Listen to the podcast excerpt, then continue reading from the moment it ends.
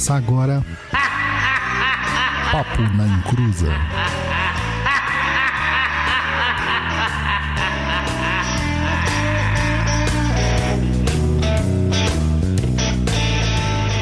Começou, aqui é Douglas Rainho e Jesus, Maria, José, vixe.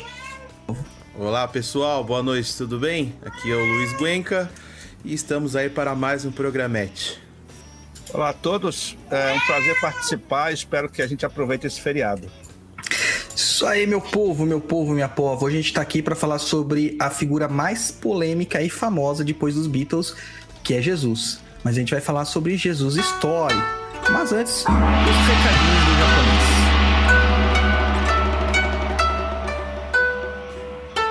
Recados do japonês, né? Olá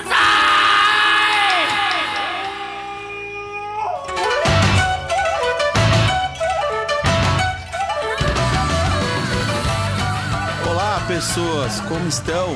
Não pula que é rapidinho e temos muitas informações importantes. Caramba, que cabelo é esse, Luiz? Como vocês perceberam, o papo passou por uma reformulação e muita gente ainda chega hoje nos episódios e se espanta. Galera, sempre trabalhamos para fazer o melhor para vocês. Tenham isso em mente, mas precisamos da sua ajuda. Indique nossos episódios para que você possa, para as pessoas, mande para seu grupo de família e poste no Instagram, Facebook, TikTok e em todos os lugares. Além disso, queria dizer que se você quiser receber sempre nossas novidades, nossa senhora, acelerado. Eita, não, inscreva. vai morrer não, hein? É, porque a senhorita Mel tá querendo fugir, entendeu? Ah, e eu tenho um gato aqui que tá miando carente também. Se inscreva lá na nossa newsletter, lá no perdido.co. Na barra da esquerda, segue até o final da página e tem o local para você indicar o seu e-mail. Se inscreva e receba as novidades, promoções e muito mais. E como sempre, queremos agradecer aos apoiadores que nos permitem fazer o programa cada vez melhor. Se você quiser ser nosso apoiador, é o caminho de sempre. Acesse lá www.catarse.me barra Papo na Encruza. O link está no nosso post oficial no blog www.perdido.co. Continue também seguindo a gente lá nas redes sociais para que você saiba tudo o que acontece com a gente. Lá no Instagram, www.instagram.com barra Papo na Encruza. O nosso blog com muitos textos e vídeos no www.perdido.co. Nos cursos também estão disponíveis lá no site do Perdido EAD, www.perdidoead.com. Nosso TikTok é o arroba Papo na Encruza. Se você quiser mandar aquelas sugestões, críticas ou as suas dúvidas para serem lidas lá no Tá Perdido, mande um e-mail para contato arroba perdido.co. É isso aí, meu povo. Bora lá para mais um programa. Isso aí, meu povo, minha pova. Estamos aqui então. Todo mundo falando do seu, seu cabelo japonês. Estão falando que você acabou Cara, de botar pro- do swing. programa, programa ao vivo com câmera é o seguinte, né? Na hora que tava tocando a minha vinheta, esta figura aqui, ó, começou a latir. Tá figura aqui? Começou Deixa eu ver se eu mostrar o gato pra ela, ela, ela morde, ó. Aí eu tive que sair correndo pra buscar ela, pra ela parar de latir. O pessoal tá falando que o gato tá com fome. Tá com fome nada. Acabei de ver o pote dele, tá cheio. É que ele é carente mesmo. Bom, vamos lá. Jesus não parece um Apolo do Olimpo, tampouco um mendicante. Jesus era uma pessoa comum do Oriente Médio. E do Oriente Médio, gente, não é médium, tá? e aqui conosco hoje para falar sobre esse tema polêmico que a gente tinha que trazer, né? Uma pessoa que entende do riscado, é o professor doutor Elton Nunes, professor universitário na área de História na Universidade Cruzeiro do Sul e na Unify, pós-doutorado em História das Religiões pela PUC de São Paulo e pela Universidade Sapienza, na Itália, mestrado e doutorado em Ciências da Religião pela Unesp, pós-graduação em Educação, graduação em Teologia, História e Direito. Eu acho que com este perfil aqui, com este currículo, ele sabe quem é Jesus. Boa noite, professor. Seja muito bem-vindo e obrigado pelo, por aceitar nosso convite. Boa noite, é uma alegria poder participar e aproveitar falar sobre um tema desses nessa data. Isso é fantástico. É, foi uma data muito, né, auspiciosa. A gente tava falando aqui no offline quando eu convidei o, o professor para fazer a parte aqui desse programa, eu fui olhar nos calendários e a data que estava vaga era justamente hoje, sexta-feira da Paixão. Então, é bem interessante. Lembrando que paixão significa sofrimento, gente. Não é que Jesus estava apaixonado, não, tá? É sofrimento, vem do, do latim lá, passione, latim tardio. Então vamos lá estudar um pouquinho de, de contexto histórico e de etimologia para entender as coisas. E também, isso também quer dizer que quando você fala estou apaixonado, quer dizer que você está sofrendo muito. é, muito bom. Professor, Jesus é uma figura, assim, eu acredito apesar da heresia dos Beatles, né, é, eu acredito que a figura mais relevante do, dos últimos dois mil anos realmente foi essa figura de Jesus, que foi movimentador, foi impulsionador, foi objetivo e objeto para criar todo um império ocidental baseado na sua cultura, baseado nas suas histórias e tudo mais.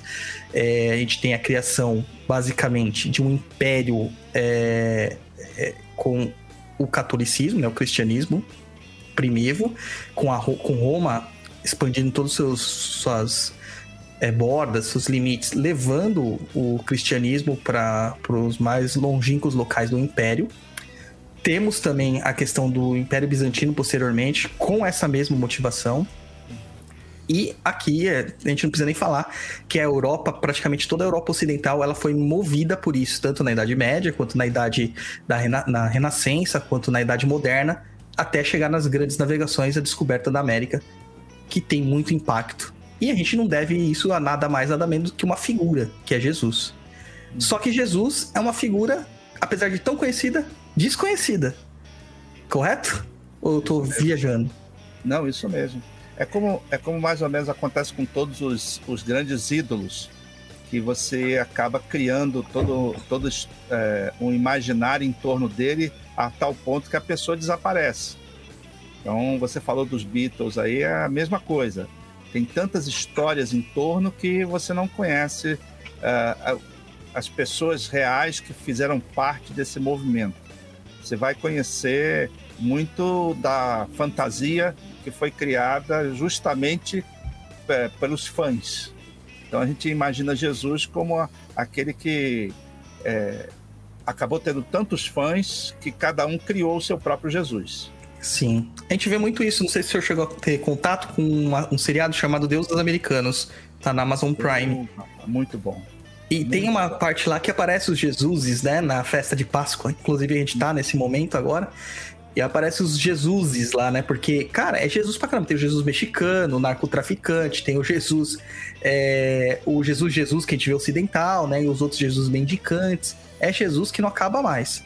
Então a gente vê que realmente a figura de Jesus muda conforme os seus adeptos, né? É. Inclusive eu coloquei na, na. Vou até colocar aqui em destaque aqui, quando eu coloquei na. Na vitrine desse episódio, um, uma gravura, né, uma pintura de um Jesus negro, né, que isso aqui está uhum. na, na igreja da Etiópia, que é uma das igrejas mais antigas que existe. E essa é a representação de Jesus para eles. E é uma representação que a gente desconhece. É uma representação que a gente não Verdade. tem é, essa, essa ideia. A gente sempre vê aquele Jesus loiro, de cabelos compridos, barbudo, de olhos azuis, né? Por isso que eu deixei meu bigode, barba, pra tentar ficar parecido com essa visão, mas falhei miseravelmente. Mas, assim, isso tudo tem a ver com a questão da, da, da construção do herói. E, a, e, do herói baseado nas escrituras, como foram trazidas para nós, em busca de um messianismo. Né? Pode, antes da gente entrar mesmo na, nessa questão do, do Jesus, é, essa construção de um salvador, né? de, um, de um messias. Como que isso se deu na religião, principalmente na religião cristã, né? na religião católica, por, por assim dizer? É, você, se você pegar, por exemplo, para o cristianismo, ele se propõe ser uma realização do judaísmo, das promessas que foram entregues aos judeus. E lá nessas promessas entregues aos judeus havia a figura de um libertador. Só que para o judaísmo essa figura acabou se tornando uma figura política, um messiano, seria um, um messias político. Certo. No tempo do judaísmo. E quando Jesus aparece se dizendo aquele que, segundo os evangelhos, iria cumprir essas profecias, ele não se encaixa nessa figura política. Aliás, eh, os evangelhos têm várias passagens em que ele, eles tentam tornar Jesus um libertador político e ele rejeita. Uhum. E ele se afasta disso. E isso eh, gera a ira dos próprios judeus. Sim. Porque a ideia que se tinha era, era um libertador político. Até porque eh, eh, os judeus estavam sendo oprimidos pelo Império Romano, né? Então eles Sim. queriam alguém que viesse a libertá-los desse jugo e transformar Israel no outro Império Romano. Então, mas isso aí já vem desde uma estrutura bem antiga do judaísmo, né? De- Desde a, a época do Êxodo mesmo, com essa promessa da Terra Prometida, da criação de um, de um da herança de Abraão, já a gente pô, mais atrás ainda, da herança de Abraão, onde seus filhos serão tão populosos que irão tomar toda a face da terra. Então tem toda essa questão profética que traz, né, para essa realização. É, e esse messianismo, ele, ele- nessa época, com essa questão política, eles queriam um revolucionário, no caso, né? Uma pessoa Uhum. que levantasse armas de uma certa forma e batesse o império mais poderoso que já existiu. que é, É, bem difícil. É, militarmente falando, bem difícil, né? É, apesar que o Império Romano ele não era um império de subjugação de cultura, né? Ele era um império de expansão. Então ele acabava meio que adaptando a sua. A gente vê isso com mitraísmo, com outras coisas, até que porque o, o cristianismo em si ele ganha força em Roma. É, mas mesmo assim, nessa visão do, do libertador, a gente tinha no contexto histórico vários, várias figuras que poderiam ser messias ali. Não, tinha, assim, culturalmente? Assim, não, na, naquela época, é, se você, por exemplo, é, vamos colocar assim, se você atirasse uma pedra para o alto, caía três messias. Uhum. entendeu? Porque você tinha vários grupos que acabavam, é, de alguma forma, tentando articular o povo para uma revolta. Então você tinha aqueles que eram mais moderados, aqueles que eram mais radicais, aqueles que queriam uma revolução, mas uma revolução de forma a chegar a, acordos políticos. Herodes era um tipo, era adorado porque ele era considerado um bom político, porque ele fazia a- o meio de campo com Roma. É, o Herodes o Grande. É, Sim. então você vê que você tinha vários tipos de messias para todos os gostos. Tinha para a classe pobre, tinha para a classe média, tinha para os ricos, tinha para os políticos. Então você, você naquela época é, havia vários movimentos em que apareciam de vez em quando pessoas se autoproclamando messias. Sim. A gente vê que até essa questão mesmo foi uma, uma grande é, preocupação do próprio Herodes, né? As pessoas ouvem falar de Herodes no catecismo, na escola, em outros locais, e é, não sabem muito bem. Que a gente teve, a gente, nós tivemos vários Herodes, né? Que o primeiro era o pai, o grande, né? O Herodes I. Aí depois tem o seu sucessor, que era o Herodes Arquelau, e tem o Antipas, que é o que aparece na história de Jesus. Isso É. mesmo. É, que é meio que uma. O Herodes acaba sendo um sufixo tipo César, né? Um prefixo tipo um César, um, um nome que veio antes. É, e tem outros aí, tá? Na história. Depois, vocês procurarem, vocês vão ver vários. E o Herodes o Grande foi o que mandou matar os primogênitos, né? Com esse medo da profecia se realizar dele, dele perder, né? O trono dele, a coroa dele, certo? Certo, isso mesmo. Porque é, justamente a ideia de libertação junto a Roma não agradava aquele político que fazia, justamente estava lá para fazer o meio de campo entre os judeus e Roma. Então Roma tinha muito dessa questão de articulação política em colocar um, um pau-mandado, um títere, alguém que pudesse justamente fazer essa, essa mediação para não para poder pacificar a região, porque o que eles queriam mesmo é, era utilizar aquele território, porque aquele território era, era um corredor entre o Oriente e o Ocidente. Sim, era, um- meu, era um local muito importante estrategicamente, né? entre a Síria, um espaço que era Fenícia ali pra cima e o Egito. Era um local extremamente importante de tráfego comercial, de tráfego comercial. Então, para eles o que importava era o corredor. O povo era, era simplesmente uma, uma situação que eles tinham que acomodar, só isso, É, inclusive, até hoje é assim, né? até hoje. Até hoje essa região é muito é, disputada justamente por causa disso. E se for pensar, né, a gente voltando, isso não é a nossa, nossa questão aqui, mas eu vou dar um contexto para os nossos ouvintes. É, se você pegar as histórias bíblicas, desde Cana, de, da época do, de Abrão, Cananeu, aí você, toda aquela região da Mesopotâmia, eles não estavam nessa região específica que era a, a, terra prometida. Isso aí foi uma construção a partir do movimento migratório dos povos mesmo posteriormente. Então várias, várias, vários povos, várias pessoas ocuparam este local no decorrer da, da história. Então não, não tinham só israelitas ali. Até porque, né, mesmo nessa época, era é, é, ou anterior a essa época, tinham do, dois reinados, né? o Israel, que era norte, e a Judéia, né? o reino de Judá, que era sul, e, e depois da, da, da, da, do cativeiro babilônico, né, que acaba voltando, né, é, depois da, das profecias de Daniel, que o pessoal acaba criando essa história de um judaísmo, que seria esse povo judeu que a gente vê é, junto a Jesus. Anteriormente a isso era muito diferente, era bem diferente. E até mesmo na época do Império Romano, esse local ele era bem dividido, né? A Judéia estava sobre jugo de uma parte da, é, do Império Romano, a Galileia, que foi onde que a província da Galileia, que é onde que Jesus nasceu, teoricamente, era outra, outro local de é, político. Então as questões políticas, Betânia, né, que era ali perto, todas essas questões políticas eram muito preocupantes na época e ainda são até hoje, né? Se a gente for analisar.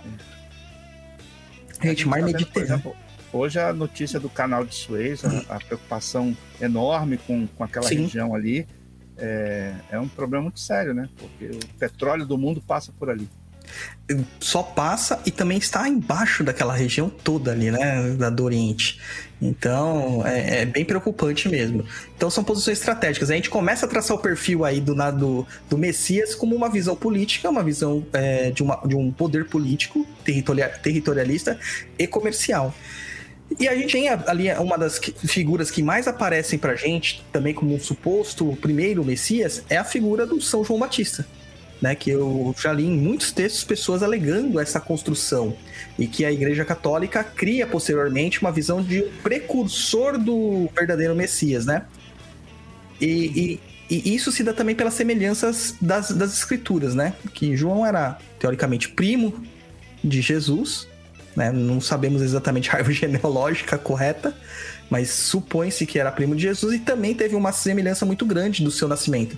De uma mulher mais velha que foi anunciada sua, sua, a, a, sua gravidez pelo anjo Gabriel, etc é. e tal, né?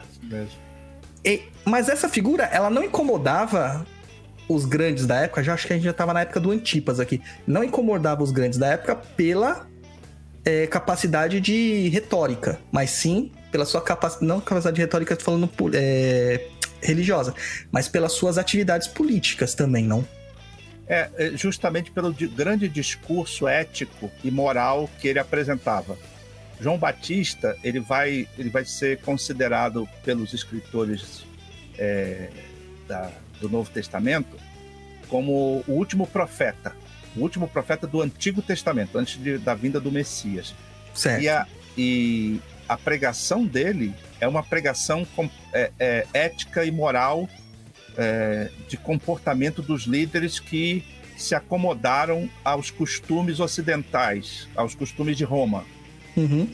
E isso daí incomodou muito, porque seria uh, o equivalente, por exemplo, é, de você chamar os políticos hoje todos de corruptos. Ah, quase não tem, né? Pronto. É, aí já viu, inquérito ilegal, essas coisas todas. Sim, sim. Fake news e por aí vai. É, e João Batista ele era, ele era tido como uma pessoa que não se associava às questões urbanas, né? Havia um processo de semi-urbanização, por assim dizer, né? As pessoas vivendo em cidades. Ele era uma pessoa do deserto mesmo e que muitas pessoas o associam muito à, à seita dos essênios, né? Que, que tem essa questão. Apesar que eu tenho, eu tenho contestações quanto a isso, sabe? É, realmente não. não é, você só tem essa questão da, da vida nômade dele no deserto e de uma escolha de uma de uma rejeição total aos costumes, digamos, é, da cidade. Sim. Então, é, ele, ele é, é, colocado como um excêntrico, né? Alguém que vivia de mel e gafanhotos para se alimentar, alguém que não dormia na cidade, é, dormia no deserto, vivia pregando, uh, batizando em nome uh, daquele que viria. Sim. Então, então é justamente esse, esse processo assim estranho para até para a época, né? Porque já não estavam mais acostumados com esse tipo de profetismo, que é um profetismo bem antigo para Israel. Sim. Ele era, era uma figura estranha, mas atraía muita gente. E aí as autoridades não gostavam desse tipo de, de público, né? Sendo atraído por um camarada que começava a falar sobre corrupção, falava sobre pecado, Sim. falava sobre erros da administração, é, desses líderes. Então eles eram contestados e a autoridade não gosta de contestação, né? nenhuma é, autoridade. Não gosta. É, a gente até falou sobre essa questão da pregação profética, né? Eu acho que a última pessoa que pregava profeticamente como o João Batista, acho que era Saul, é Saul, se eu não me engano, não Samuel. Samuel que nesse contexto, posso estar errado, né? Nesse contexto que eu lembro das escrituras. Porque depois você tem uma pregação muito mais voltada para as é, questões é, organizacionais do povo como um todo, né? Mas questões individuais, disso da busca de redenção, de, da limpeza espiritual, de um posicionamento realmente. E lembrando também que o Velho Testamento, né, o Antigo Testamento ou a Bíblia judaica, ela tem um, um, um distanciamento enorme histórico dos anos. E as pessoas acham que elas foram escritas na sequência, né? Existem, assim, é, séculos é. de distância dos textos. Né? Mas. É, então... pode, pode falar. Não, é, é só para entender que quando, quando Jesus surge no contexto, é, é, completamente diferente, por exemplo, o Israel do Antigo Testamento para esse Israel. Sim. Porque está é, é, tá totalmente reconfigurado. O judaísmo que, que havia na época, ele foi configurado justamente naquele chamado período interbíblico, Sim. quando o último texto do Antigo Testamento foi escrito, 400 anos depois, é que Jesus aparece. Então, você Sim. tem ali um período enorme em que você tem a configuração da religião judaica, tal e qual uhum. aparece no Novo Testamento com saduceus, fariseus, essênios, escribas. Então, é, o povo mesmo não tinha nem acesso às escrituras do Antigo Testamento, não sabia nada. Sim, até porque o texto mesmo era diferente, a leitura, a escrita era diferente, nem todos sabiam ler né? E, e, quem acabava dominando isso eram as questões, os levitas, né? Que acabavam levando a, essa parte da, da estudo, estudo da, da, da, dos textos sagrados, né? E claro, como toda uma elite dominante quer se manter dominante, não vai abrir isso para qualquer um, né? Tipo um sistema de castas, né? A gente não abre para qualquer um. Então é fantástico mesmo. É, é, um, a gente está acostumado a ver Jesus sempre com uma, a visão do pregador e do salvador, a gente não vê ele como uma figura política, uma figura de contexto de rompimento de estruturas. Né? A gente não vê muitas vezes isso. A gente sempre considera ele um rompimento de estruturas do lado religioso, mas não vê que ele mudou tudo. Até para os judeus, ele mudou tudo ali, né? Sim. né? No, dentro dos seus ensinamentos. É. E aí a gente entra mesmo na figura do Jesus, né? Não o Jesus o Cristo, né? Uhum. Mas o Jesus de Nazaré, lá, o Jesus que nasceu, né? O Ben Yosef, filho de José, filho de Maria, é, que também, dentro da, dessa anunciação das, das profecias, né? Que ele tinha que fazer cumprimento das profecias que estavam nos textos é, sagrados, ele é anunciado por um anjo a Maria, que é a Miriam, né? Foi anunciado por um anjo. E que ela seria, de certa forma, mãe casta. E aí a gente começa a primeira, a primeira polêmica, polêmica. Da, da noite, né? a gente, eu tive acesso a muitos textos tal, porque eu, eu, gosto muito de estudar sobre a pesquisa de Jesus histórico, e muitos historiadores, eles alegam que há um erro de tradução das palavras neste contexto. É, que a palavra utilizada seria alma, alma, alguma, alma, alguma coisa assim, que ao pé da letra significaria em hebraico aquela que está em ponto de se casar. Aquela jovem que está preparada para se casar. Proximamente dos 14, 15 anos, após a primeira menstruação. Essa é a ideia. E que quando houve essa tradução para o grego, utilizou-se a palavra partenos, que quer dizer virgem, casta, pura, imaculada. Existe isso mesmo, professor, nessa questão tradução? Não, existem, existem várias tentativas de, de se acomodar uh, o texto bíblico a, a um processo de entendimento de acordo com os grupos. Então, por exemplo, uh, você teve todo um, um, um, processo que ocorre a partir do século XVIII de tentar encontrar o Jesus histórico. E esse Jesus histórico fora da doutrina católica, fora da doutrina protestante. Sim. Ou seja, o Jesus original. E nesse processo de encontrar o Jesus original, houve também uma preocupação é, de, digamos, limpar é, qualquer tipo de coisa sobrenatural sobre Jesus. Então vamos tentar uhum. assim, encontrar o Jesus histórico, tirando as partes sobrenaturais. E aí foram, foram várias tentativas. Foram tentativas linguísticas, foram tentativas é, teológicas, tentativas de uh, buscar elementos históricos primitivos dentro do texto uh, e sempre tentando limpar a parte sobrenatural. Isso não deu certo, uhum. porque é, porque como você tem é, você tem assim é, essas tentativas, isso acaba é, cometendo um erro muito grande em relação ao texto. Por quê? O texto religioso em si não tem como você decompô-lo. Ou você aceita o texto religioso, ou você acaba é, destruindo o texto religioso.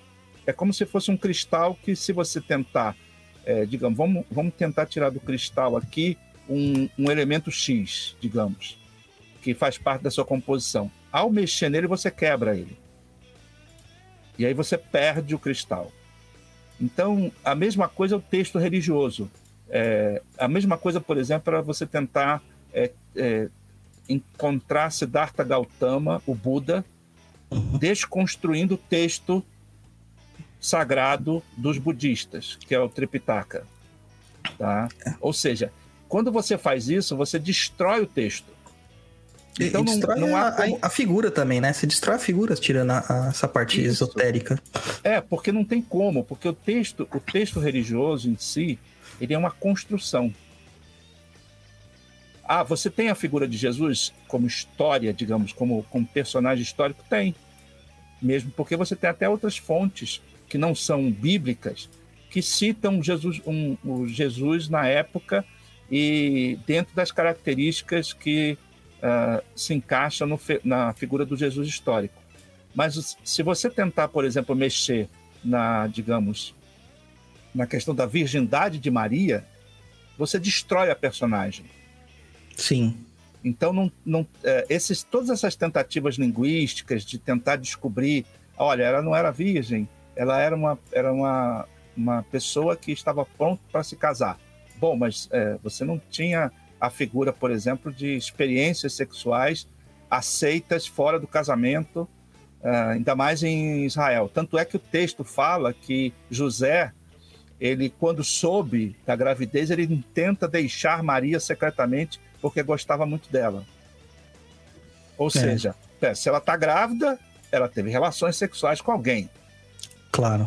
E aí o anjo aparece e, e, e, e orienta que não, que ele não deve também deixar, que ele também não deve tentar, porque isso aí foi o Espírito Santo que fez. Ou seja, a, a construção do personagem ele está eivado é, de figuras sobrenaturais.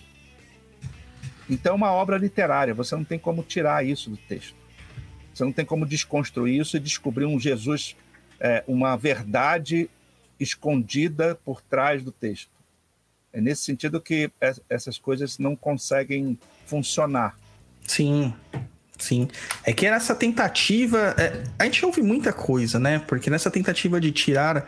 É certa parte dessa, da, da, do misticismo em torno da figura, da, do sobrenatural, a gente já teve até um, uma inquisição. A primeira inquisição simplesmente acabou com os cátaros por causa desse entendimento dele uhum. ser algo bem mais uh, é, esotérico, né, místico, do que a gente acredita no catolicismo.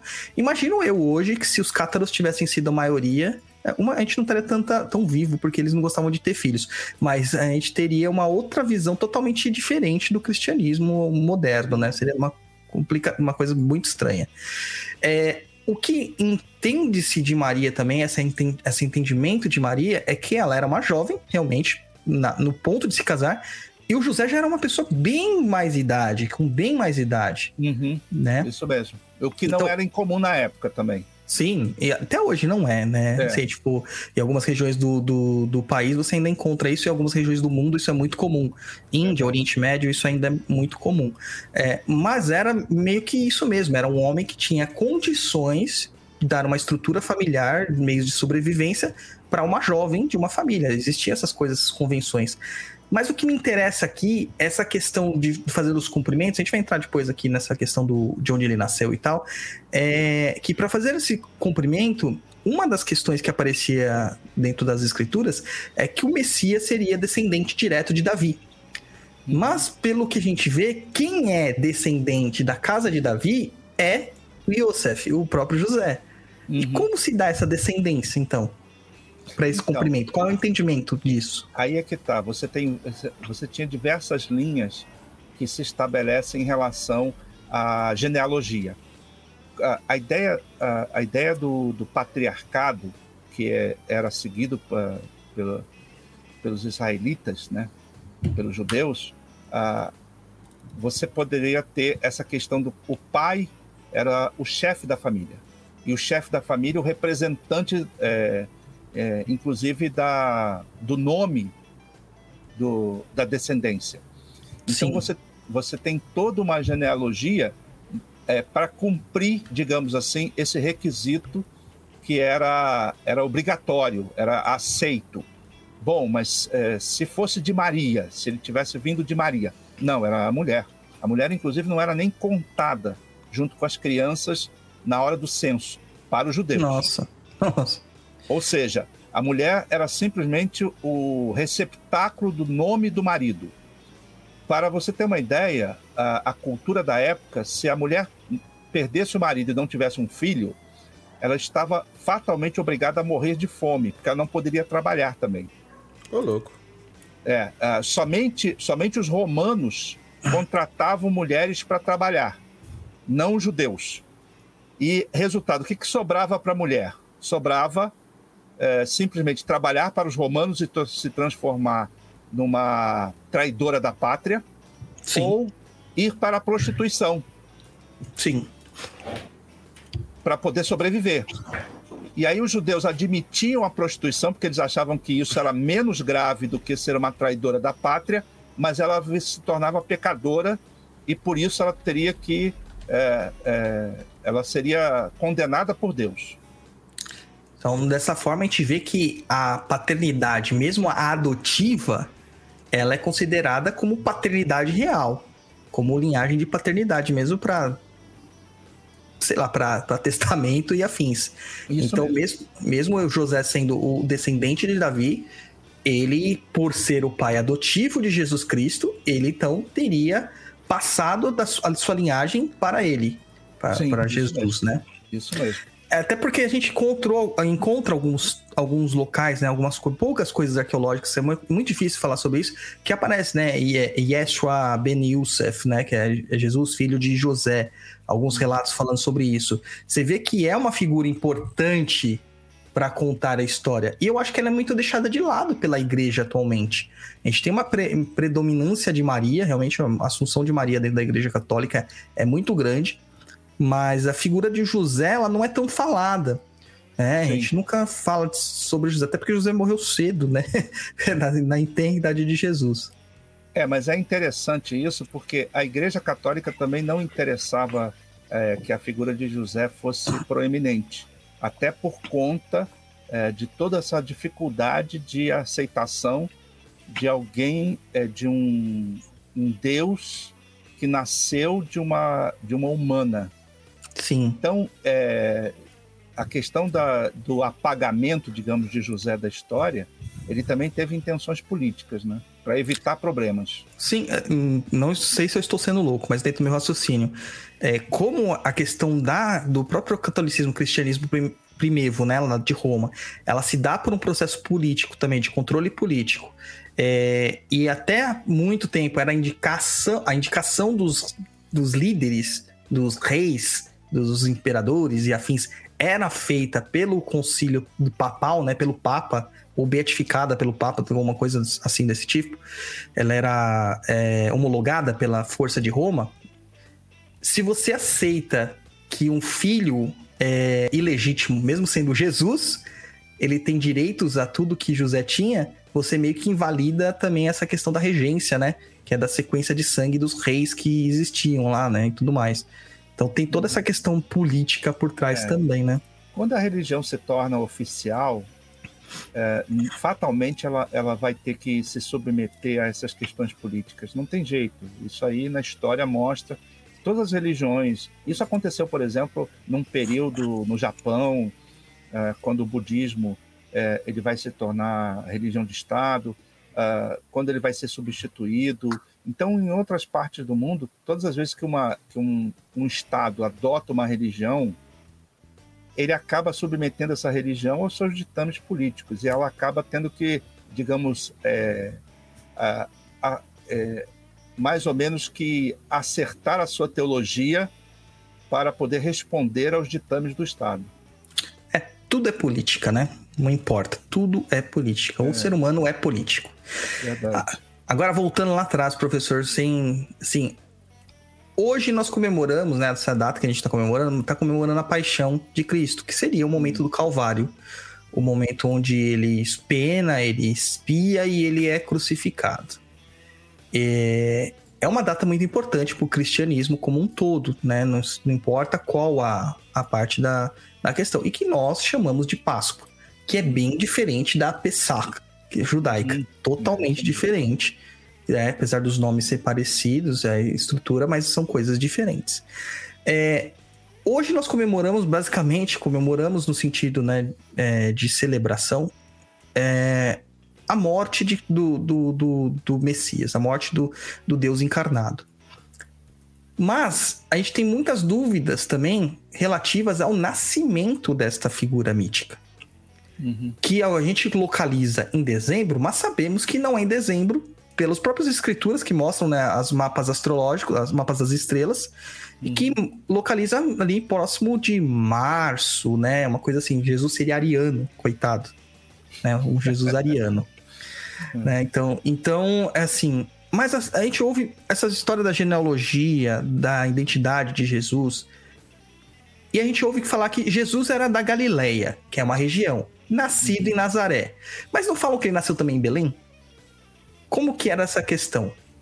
Então, uh, também essa questão é disputada uh, justamente por conta dos textos.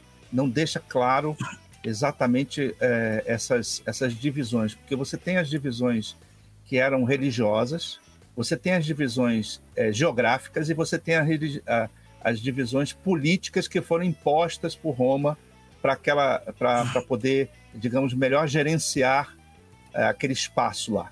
Então, certo. É, é, tudo isso vai ser disputado e alguns, uh, alguns evangelistas vão estabelecer a questão voltando para o, o, a profecia lá de Isaías, que vai colocar essa questão é, tem, de tu, Belém Efrata, vai surgir o Salvador e papapá, papapá, papapá. Uhum.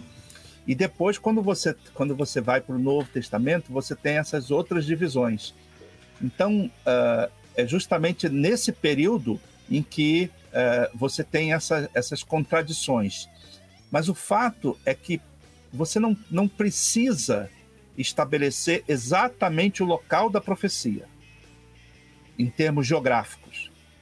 Você sabe que vai surgir justamente de lá o Salvador. Certo.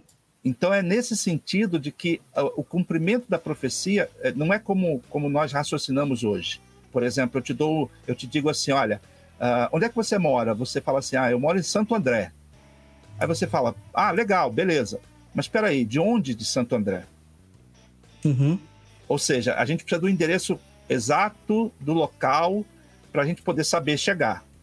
E nos textos, é, esses textos antigos, e principalmente orientais, você não tem essa referência geográfica tão estabelecida. Ou seja, é, você virá de lá, virá de Belém, virá de, é, da Galileia, o Salvador. É, ou seja, para eles isso basta. Sim. Ou seja, é um tipo de raciocínio diferente do nosso. Então, É, é nós, por nós isso que a gente tem nós dificuldade somos em entender. materialistas e científicos. Né? Nós estabelecemos, é, nós precisamos estabelecer é, um local geográfico exato. E não é assim que o oriental pensa, não é assim que ele raciocina. Ainda mais os antigos. Então, Sim. é um outro tipo de raciocínio. Ele vem de lá, onde do sol poente, aonde o sol ele dorme. E pronto, já está satisfeito para resolver esse problema. É, até porque se a gente for pegar mesmo, a, parte, a maior parte da pregação de Jesus se dá em torno do Mar da Galileia, ali naquela região de lagos, de águas, e, e- e- e a parte final da vida dele é que ele aparece mesmo na, em Jerusalém e tudo mais, como realmente abrindo né, as portas para cumprir o restante da profecia, né? Sim. Duas É, e- ou três visitas na vida toda. É, e- a gente acha que é assim, é tipo pegar Uber. É que- aquilo que eu tava falando no offline. Já tive pessoas perguntando seriamente como podia Jesus ter nascido em Belém, sendo que a América não tinha sido descoberta, achando que era Belém do Pará. Né? Isso é sério, gente. Tem problemas de, de geografia graves as pessoas. Né? A, a questão achar que é no bairro do Belém também aqui, né? É, no bairro de Belém. É, eu nasci no bairro do Belém, então eu acho que eu sou Ah, o você é próximo o Messias. Ah, opa, sou opa. Messias. Descobrimos outro. Ó, loiro, olhos azuis, só falta a barba só. longa. Rapaz, Ah, isso meu aí. Deus do céu. Ai, ai, E essa figura não tem nada a ver com loiro de olhos azuis, até porque essa região ela não tinha nada a ver. Se você for pegar o, a- a- o fenótipo da região, é muito parecida com o do árabe, né? Muito parecido com o do árabe.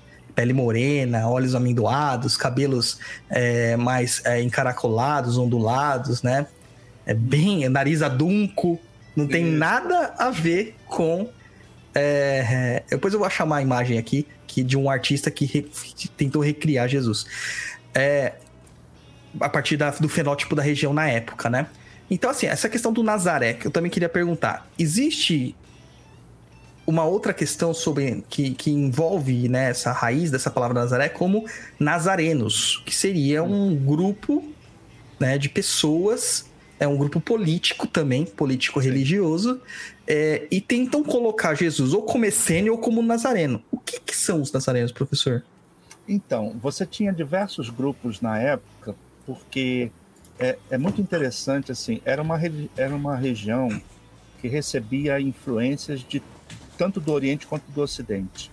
E você tinha essa questão política muito forte e uma opressão financeira muito grande em cima desse, é, dessas pessoas. Resultado, pipocavam grupos de tudo quanto era vertente. E, o- e os nazireus, eh, eles eram uma vertente que, que tinha suas raízes eh, mitológicas lá atrás. Ah, não sei se vocês, eh, se vocês eh, tiveram algum contato com ah, os nazireus lá no Antigo Testamento. Uhum, E sim. eram, eram pessoas que se dedicavam a Deus fazendo, fazendo uma série de restrições. Por exemplo, não cortar o cabelo, Sim. não comer certas comidas, ah, não tocar em mulheres estrangeiras. Então, ah, uma série de, de restrições que eh, eram consideradas como um sacrifício do próprio, da própria pessoa para servir a Deus. Então tentam juntar Jesus eh, com algum grupo desses, porque o que Jesus, eh, o que Jesus apresenta é uma mensagem tão diferente que eles acabam, digamos assim, tentando encaixar Jesus num, num grupo esotérico Sim. na época. E, ele- e esses nazireus eram justamente isso: pessoas que faziam promessas, ou os próprios pais faziam promessas, entregavam seus filhos: Ó, meu filho não vai mais cortar cabelo. E a vida inteira ele não cortava o cabelo. Então ficava com aqueles cabelos enormes que tinham que ser presos, amarrados, para poder. Ou então, meu filho não vai tomar banho. Então, Meu Deus. é, e aí não tomava banho. Aí quer dizer, não via É, água. Dos cabelos, a gente tem isso em algumas é, denominações evangélicas até hoje, né? Sim, não. Você tem, você tem isso na Índia, você tem isso em vários lugares. E, dos, Então, e da outra parte também do tomar banho, tem uma galera que não curte mesmo. É, Isso aí, aí no Brasil já tem. Aí já é um grupo maior, né? É. Então, aí. Ou seja, uh, os nazireus eram, eram um grupo assim, de, de, de, pessoas que, que faziam promessas de dedicação a Deus e não tocar em mulher, nunca ter sexo com, com nenhuma mulher. Então, uhum. com isso, ele dedicava a sua virgindade a Deus. E os nazireus eram, eram grupos assim. É, existe até essa questão da divindade é, e da virgindade de Jesus Cristo, né? É, outras pessoas, depois do Código da Vinci, então, meu Deus do céu, ah, surgiu é, vários historiadores, vários doutores em História e Teologia, sabe? Que não Maria Madalena era a esposa de Jesus, isso é um complô da igreja. É, existem esses entendimentos históricos, já existe, existem essas coisas, porque aquele livro é um livro de ficção baseado em livros históricos, em livros de histórico não, livros de tentativas históricas, né, de, de pesquisas históricas, mas são suposições. Não dá para você ter nada afirmativo. Enquanto a gente não encontrar a certidão de casamento dos dois, não dá para você dizer é assim. O que a gente pode supor é que em alguns casos, algumas lideranças religiosas né, tinham uh, é, certos requisitos para serem, para serem lideranças. Né, como chamavam ele de Rabi, né? Ravi, Rabi. Então a gente sabe que para você ser um pregador, você tinha que ter mais de 30 anos, geralmente casado, etc e tal. Uhum. Mas como a figura de Jesus é uma coisa totalmente é, diferente de qualquer outra coisa, quem sabe o que, que ele fez? Quem sabe? A gente não sabe. Então é, são suposições e o pessoal leva ao pé da letra, né? É, é justamente isso. É, é aquilo que nós falamos no início. Aca acabaram criando um Jesus para cada um. É. é ao seu gosto. Né? Então você tem, é, você tem um, um, um Jesus que, é, que atende a um gosto, um Jesus que atende a outro gosto. Agora, interessante é, foi a rejeição de Jesus pelo, pelo establishment. Isso foi terrível, porque era justamente um, um Messias diferente dos outros. Porque Sim. você tinha, por exemplo, movimentos que se apresentavam como messiânicos para a libertação de Israel Sim. Tá? para a libertação do povo. É, mas Jesus vem e diz assim: não, meu, meu reino não é desse mundo, ah, paz e amor. Sim. É, inclusive cura alguns, alguns romanos. Sim. Isso para a época, é, inclusive com, com a mensagem do, é, dos próprios seguidores de Jesus depois, isso era um escândalo terrível. Terrível. Sim. Até a, a, famosa frase dele, né? Dai a César o que é de César, onde Isso. todo mundo esperava que ele levantaria espada e falar, não dá nada para Roma. Pronto. É, então você, isso explica por que, que Jesus foi tão rejeitado pelas autoridades religiosas da época. Porque eles aceitavam alguém que pregasse a revolução desde que ele não fizesse a revolução. É. Mas o problema é que Jesus estava angariando muita gente para uma revolução que, na realidade, era uma anti-revolução. É como se fosse uma Mahatma Gandhi. Sim. Que, com aquela questão do pacifismo, derrubou o império. Então, Sim. o medo deles era esse. Era é, que esse pacifismo de Jesus derrubasse o império. E se for ver, derrubou, né? É, Porque é, o império mudou completamente depois disso. Não, é loucura. loucura. E, e, o interessante ainda nessa questão do, da, da, da, dessa busca do Jesus é que Jesus se metia com gente ralé. Gente Sim. da pior estirpe, era bandido, era, era coletor de impostos, uhum. era prostituta, era gente pobre, leproso, tudo aquilo que ninguém queria meter a mão, Jesus metia a mão. E é, essa proximidade com os excluídos, né? Eu acho que deu um, um, um entendimento, fala assim, esta é uma ameaça, uma ameaça é. séria. Tá mostrando aos excluídos que eles também têm voz. É, para você, é, por exemplo, existem estudos mostrando de que metade da população de, da Judéia é, não tinha casa. Ou uhum. seja, imagina, imagina, digamos assim, o estado de São Paulo, onde metade da população mora na rua. Metade. Sim. É uma loucura isso. É uma Sim. loucura isso. Então é por isso que você vê levas e levas de, nos textos dos evangelhos, pessoas andando para lá e para cá.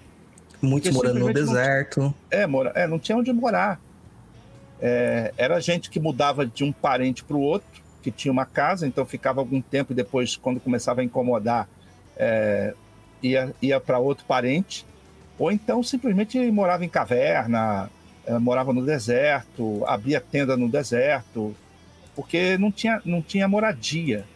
É. Então, quando Jesus fala para esse pessoal e a, a- essas multidões que seguem Jesus, até, até atrás de comida também, e por isso alguns milagres de Jesus é nessa área de alimentação, é, você vê assim a, a preocupação das autoridades é, com, com alguém que consegue arregimentar metade da população.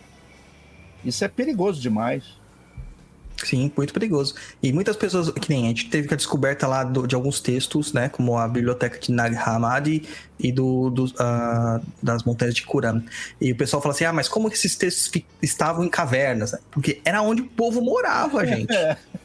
Era onde Era o povo morava, O entendeu? povo achava Entendeu? que tinha casa de alvernaria com banheiro, chuveiro quente. Já pensou, né?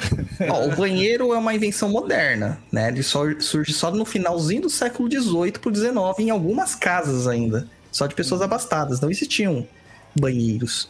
É, por exemplo, a própria biblioteca de Nag Hammadi, os textos que foram encontrados lá, se não me engano, estão em cópita, né? Que é uma das, uma das línguas mais antigas Uhum. é, que a gente tem é, conhecimento, pelo menos, né? Com, com capacidade de entendimento. E lá a gente encontra textos apócrifos que, que relatam sobre Maria de Magdala e coisas a tal, e que o pessoal cria né, uma, uma fanfic, cria uma fantasia e acha que isso é o litúrgico. Mas não, às vezes aquilo ali é a realidade daquele povo que estava naquela caverna e ponto né? Uhum. Não, não tem nada mais. Deixa eu mostrar aqui as imagens pro pessoal, ver se o pessoal consegue ver. Essa é uma das representações que um artista fez. Ah, uma das representações. Ele não tinha ainda muitos dados para fazer essa imagem das pessoas que viviam em volta do Mar da Galileia. Ele baseou-se nas pessoas, né, nos, nos- nos ossos deles e tentou essa reconstrução. Então, isso aqui seria um Galileu da época próxima ali, contemporânea a Jesus, entre 3 antes de Cristo até, de, até 30 depois de Cristo. E um outro fez com computação artificial por inteligência artificial. Deixa eu tirar esse banner aqui para o pessoal ver melhor. Ah, esta imagem que é uma imagem mais fiel do povo, né? Que tem uma, uma- um fenótipo mais é, árabe, por assim dizer. Uhum. Porque se a gente for olhar até na questão da, da origem do povo, né, do Abrão, né, o povo de Israel surge de Abrão e o povo, né, os árabes surgem de Abrão, né, com Ismael. Então tem, tem que, que ver isso aí. Ó, estou sendo corrigido aqui pela professora, professora de história também. Colocou aqui, poxa Douglas, banheiros já tinham em castelos do século XIII, só não tinha água encanada, mas tratamento de esgoto. Não sabia disso. Muito obrigado, não fazia ideia. Tá, que era isso aí. Ah, Ó, Haroldo diz: A Bíblia já dá uma pista de que Jesus se parecia com o povo daquela religião. Em Mateus 26, 48, Judas combina com os guardas que saudaria Jesus com um beijo para identificá-lo. Se ele fosse loiro de olho azul, né? Seria diferente de todo mundo, facinho, né? É, é aquele Brad Pitt que tá ali na esquina. Então, É, exatamente. deu, né? Exatamente. Então a gente tem que tirar esses negócios aí. Nessa busca do Jesus histórico, a gente começa a ver muito essa, essa- esse movimento acontecendo a partir do século XVIII, que a gente já comentou. É, mas existem textos antigos, apesar de todas as, as contestações, né? Que citam a figura de Jesus. Um dos mais elevados aí é o testemunho flaviano, né? Que é do Flávio Joséfos, que era um judeu romano, né? se assim por dizer, um, um judeu com cidadania romana. E ele cita realmente. Desculpa, gente, é que eu tô recuperando uma gripe. É, ele cita essa figura de Jesus, né? E ainda a gente tem outros cinco documentos que falam sobre Jesus direto e indiretamente nos documentos de Públio Cornélio, Tácito, Flávio Joséfo, Plínio o Jovem e outras pessoas. Isso é real, professores? É, é- é contexto histórico? Dá para acreditar no que eles citam? Ou é aquilo que falam depois? É uma, foi uma criação posterior? Inventaram isso depois para dar uma validade?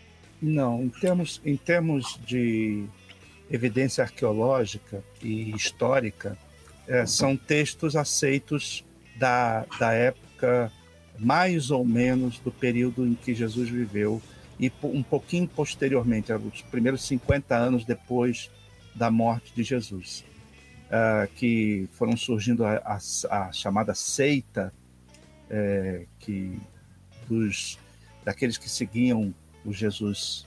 É.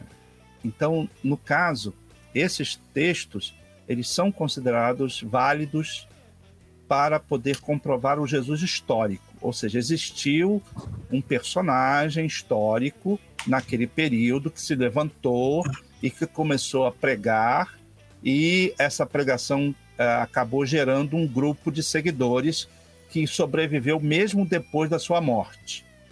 Então, o Jesus histórico, uh, você tem fontes bíblicas e extra-bíblicas, como se diz, uh, que comprovam a sua existência.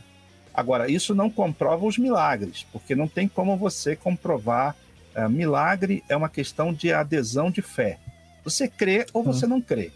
Nenhum texto, por exemplo, é a mesma coisa que diz, ah, Platão curava pessoas com um olhar. Se você encontrar hoje um texto, é, digamos, é, mais ou menos escrito 100 anos depois da morte de Platão dizendo isso, você diz, olha, puxa vida, tem um texto que fala sobre isso, mas quem é que vai acreditar que Platão curava com o olhar? Não, é simplesmente Sim. um relato histórico, mas que uh, o milagre não tem como você comprovar ele é uma questão extremamente de fé, ou seja, do âmbito da fé da pessoa.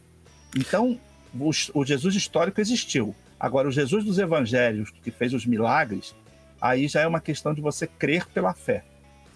É, e ainda a questão do Jesus histórico também ele traz a questão das parábolas, que era um elemento recursivo de oratória muito utilizado pelo, pelo judaísmo, né? É, até para guardar as instruções e tudo mais, porque texto escrito era muito complicado, é que o pessoal não tem ideia de como é escrito o texto em hebraico. Né? No texto hebraico clássico não existem vogais. Uhum. E uma mesma palavra que tem quatro letras, como é a, a, o nome de Deus, né? Yod, Re, Vol, Re, que o pessoal fala, ele é lido da direita para a esquerda, para começar. Uhum. Né? E ele não tem vogais. E a entonação é na vogal e muda completamente o sentido da palavra. E as pessoas não têm ideia disso. Então, para transmitir conhecimento, para transmitir a informação, se criavam histórias, se criavam as parábolas, uhum. que são formas de você raciocinar sobre aquilo e você, aquilo fica tão preso, grudado na tua cabeça que vai que você consegue passar para outras pessoas. É uma história que te impacta.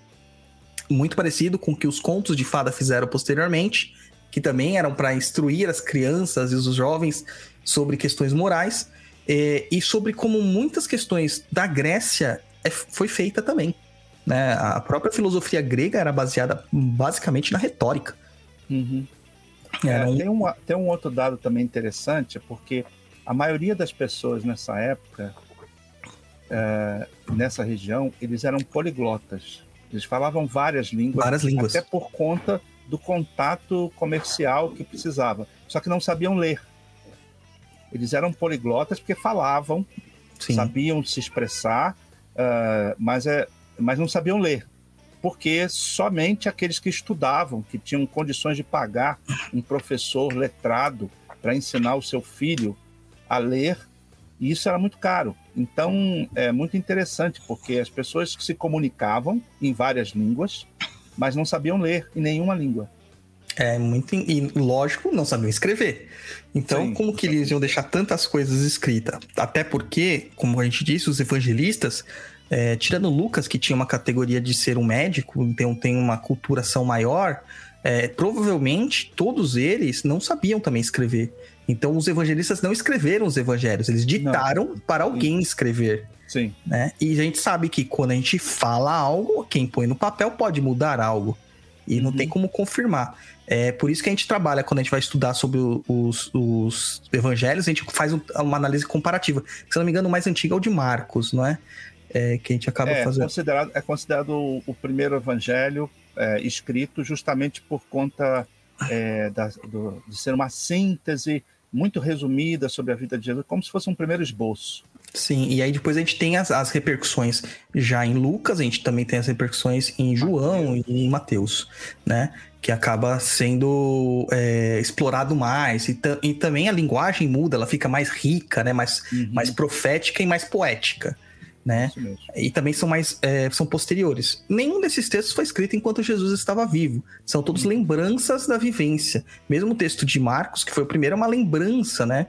Que até o calendário que a gente tem, que hoje a gente baseia o calendário no nascimento do Cristo, ele tá errado, porque teoricamente se é, supõe que, que Jesus tenha nascido três anos antes do ano zero. Isso né? E, e, então é, a gente tá com três anos de defasagem aí. Então, quando ele morreu, que seria o morreu mais ou menos aos 33 anos, ele era o ano 30 após, né? Depois de Cristo. Que o pessoal tá mudando para depois da era comum. É. Né? Nessa tentativa de tirar a, a, importância do Jesus, que é histórico. A gente não tá falando da religião, né? A gente tá falando da questão histórica. É... Eu falei tanto aqui que eu até me perdi, cara. O, o Junior Helva mandou uma mensagem aqui, era em hebraico ou aramaico? Então, Júnior, eu vou responder depois o professor fala. A maior parte do Antigo Testamento é hebraico, hebraico antigo da época do pós-exílio. Se eu não me engano, só Daniel e mais um livro que eu não lembro o nome que era em aramaico. E o Novo Testamento era grego. É isso, professor? É, você não tem, uh, você não tem uh, nenhum texto, do, uh, mesmo do Antigo Testamento, em aramaico. Você tem algumas seções uh, principalmente de Isaías, alguns trechos que eram, estão em aramaico. Então uh, você tem você tem esses textos é, basicamente no hebraico. Uhum. É, e o aramaico era uma língua síria, né? É uma Sim. língua da região babilônica ali. Então não é uma linguagem do povo é, judeu. O povo judeu falava hebraico, só que são todas línguas semíticas, então elas têm muitas semelhanças é, estruturais uhum, entre elas. É, a, o que difere muito da língua grega, que foi escrito praticamente o Novo Testamento inteiro em grego, né? E aí difere muito. Mas a gente muito. tem texto em copta, né? A gente tem texto. É... Ah, sim, porque esses textos vão ser multiplicados, né? É, é, inclusive, o, é interessante que o Império Romano ajudou muito isso, porque o sistema de correios foi criado por eles. Então, ah. as cartas circulavam e as pessoas faziam cópias e mandavam umas para as outras. E as comunidades elas acabavam é, repassando essas cópias. Então, elas elas eram assim proficientes, né? Cada é. comunidade recebia, escrevia para mais duas, três, copiando aquela carta que recebeu e enviando, e com isso as coisas iam se multiplicando. Isso só mostra que né, a, a, a comunicação ocorria de certa forma, apesar de nem todo mundo ter o contato com a linguagem escrita, mas tinha alguém que tinha que repassava para outras pessoas.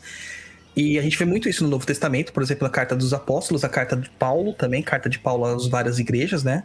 As igrejas que cristãs do, do Oriente. E principalmente a carta de Paulo aos Coríntios, dizendo que o Corinthians é o melhor time do mundo. Entendeu? Tá na Bíblia. Isso é bíblico, gente. Tá, isso é bíblico. Tá, então. É, é.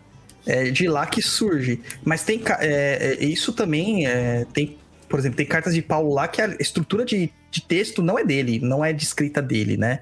Se você comparar o jeito que ele escreve em uma carta em outras cartas assim, você vê que até as ideias elas se elas não se convertem, elas não se conversam. Então, provavelmente tinham os ghostwriters da vida, né, os ghostwriters ah, da vida, que escreviam com o nome dos, dos apóstolos. Ou era dos... muito comum, era muito comum utilizar o nome de uma autoridade para dar credibilidade ou dar maior força de aceitação uh, no seu texto.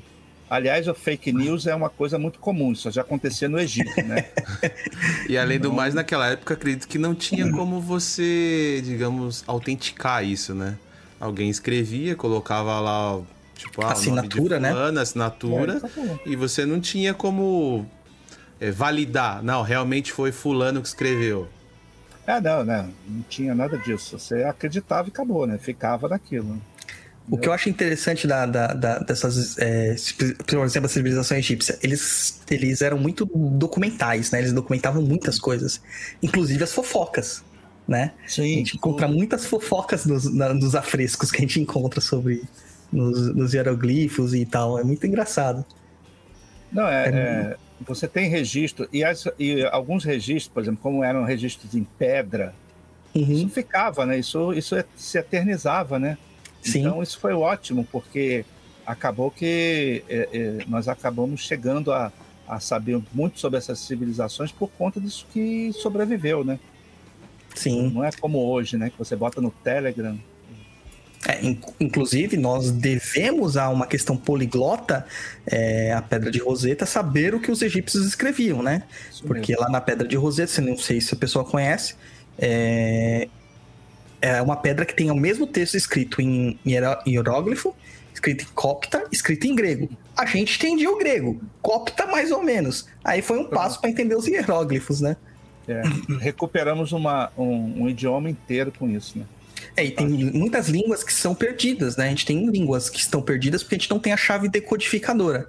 Porque nem toda língua, ela, ela segue o mesmo, a mesma estrutura que nós possuímos hoje nas línguas orientais, indo, proto-indo-europeias, vamos dizer assim, nem nas semíticas. Tem línguas muito estranhas. A gente encontra na África mesmo é, populações que falam com cliques, né? E como que se escreveria um clique? Né? Então você tá falando, é que eu dou. E faz parte do, do, do linguajar parte. deles. É, então é bem complexo isso aí. Ó, tem uma pergunta aqui, antes da gente continuar nossa pauta. O Alexandre pergunta assim: por Jesus ser judeu, é provável que ele tenha sido casado no momento de sua morte? Porque isso é uma pergunta assim, além, a- Ah, além da pergunta dele, né? Jesus era cristão? Jesus era católico? Não, Jesus era judeu. Ele morava na região da Judéia de Israel. Ele era judeu como todos lá. É, é, Jesus foi o único que não foi cristão entre os cristãos, para começar. Ele, É. não criou, ele não criou nenhuma religião. Criaram depois dele, mas ele não criou nenhuma religião. Olha, olha polêmicas aí, hein? Ah, Ele ele não cria mesmo. É, ele, ele simplesmente é, não, não. Como, é, como não, hava, não havia esse interesse de criar uma religião, nem criar um movimento. As pessoas é, imaginam que ah, Jesus é, é, foi o pai do cristianismo. Não. É, utilizaram ele como, como figura no cristianismo. Na verdade, Ah, ele queria é fazer o, o judaísmo funcionar, né? Que é como tinha que ser, né? É, é muito interessante que os evangelhos terminam assim, com a questão da, da, da ascensão de Jesus aos céus. E o texto que você pega nos evangelhos é assim: olha, ah, quando você sair daqui, vai viver a sua vida e vida, viva segundo aquilo que eu falei. Ou seja, você. Então Sim. é uma mensagem muito pessoal. Então não era para se criar nenhum tipo de movimento. Era para que as pessoas, aquele que crê, viva como eu falei. Acabou. Era um- uma reforma do, do íntima, uma, reforma moral, né? Meu reino não é deste mundo, meu reino é do seu Isso. mundo interior, né? É, aquele que crê, pronto. Tá bom. Então E- não, era, não tinha movimento nenhum, né? Isso vem depois. E justamente até nisso, naquela frase célebre, né? é, é, tu és Pedro, que disse para Simão, né? Tu és Pedro, em cima de ti edificarei minha igreja. É justamente isso. Como eu estou é, ensinando a você, assim todos vão aprender e cada um será a sua própria, né? Seu próprio templo, né? Uhum. Se for pensar. É, é bem pessoal, é, e isso era, isso era assustador, né? Porque não tinha nada disso. né? É, a, a grande, a grande, a- o ineditismo de Jesus foi ir contra, contra o movimento comum da época. Todo, Sim. todo Messias que aparecia é, queriam criar um movimento para a libertação.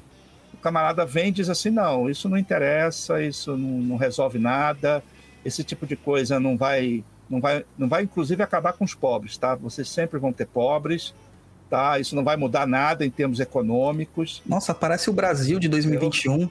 Então, é, é simplesmente assim: mude você, o seu modo de pensar, é, siga a Deus e tá tudo bem. É isso aí.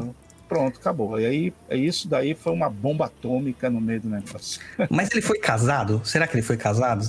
Não tem Olha, nenhuma evidência disso, né? Não, não tem, não tem relato, não tem texto. E como não tem texto, ah, como bom historiador, se a gente não tem fonte, é melhor não, não afirmar, É, também acho. né? Porque realmente não, não há como você provar isso. O Luiz, você fez Oi. catecismo, não fez? Não, Você não fez catecismo? não, não posso comungar. Caramba, mano. Pensei que você tinha feito catecismo. Detalhe que eu estudei Hum. escola de padre, hein, cara. Ah, Então, mas você teve muitas Páscoas, né? Então, Sim. teve que comemorar muitas Páscoas. É, lá na hora do Calvário, quando Jesus está sendo crucificado, sabe que tinham figuras ao lado dele, né? Certo. E aí, quem que. Você lembra de uma das figuras? A mãe dele tava ao, lado dele, né? Não, tava no chão, né? Peraí, não tava Ah, crucificado. você né? fala crucificado ao lado, assim? Não, não sei quem era. Um dos, do- dos lá era São Dimas, né? São Dimas estava lá, que virou santo pela igreja depois, que era um ladrão arrependido.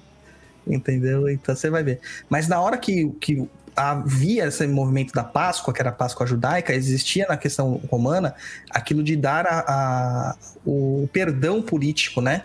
Para um bandido, para um prisioneiro. E Jesus esteve nessa posição de ter o seu perdão político, né? seu perdão criminoso.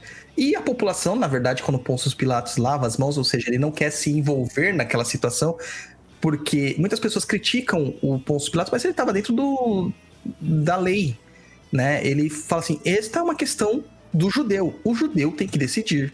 E ele pergunta ao povo e o povo escolhe Barrabás, que também era visto como um Messias, mas era o Messias da porradaria.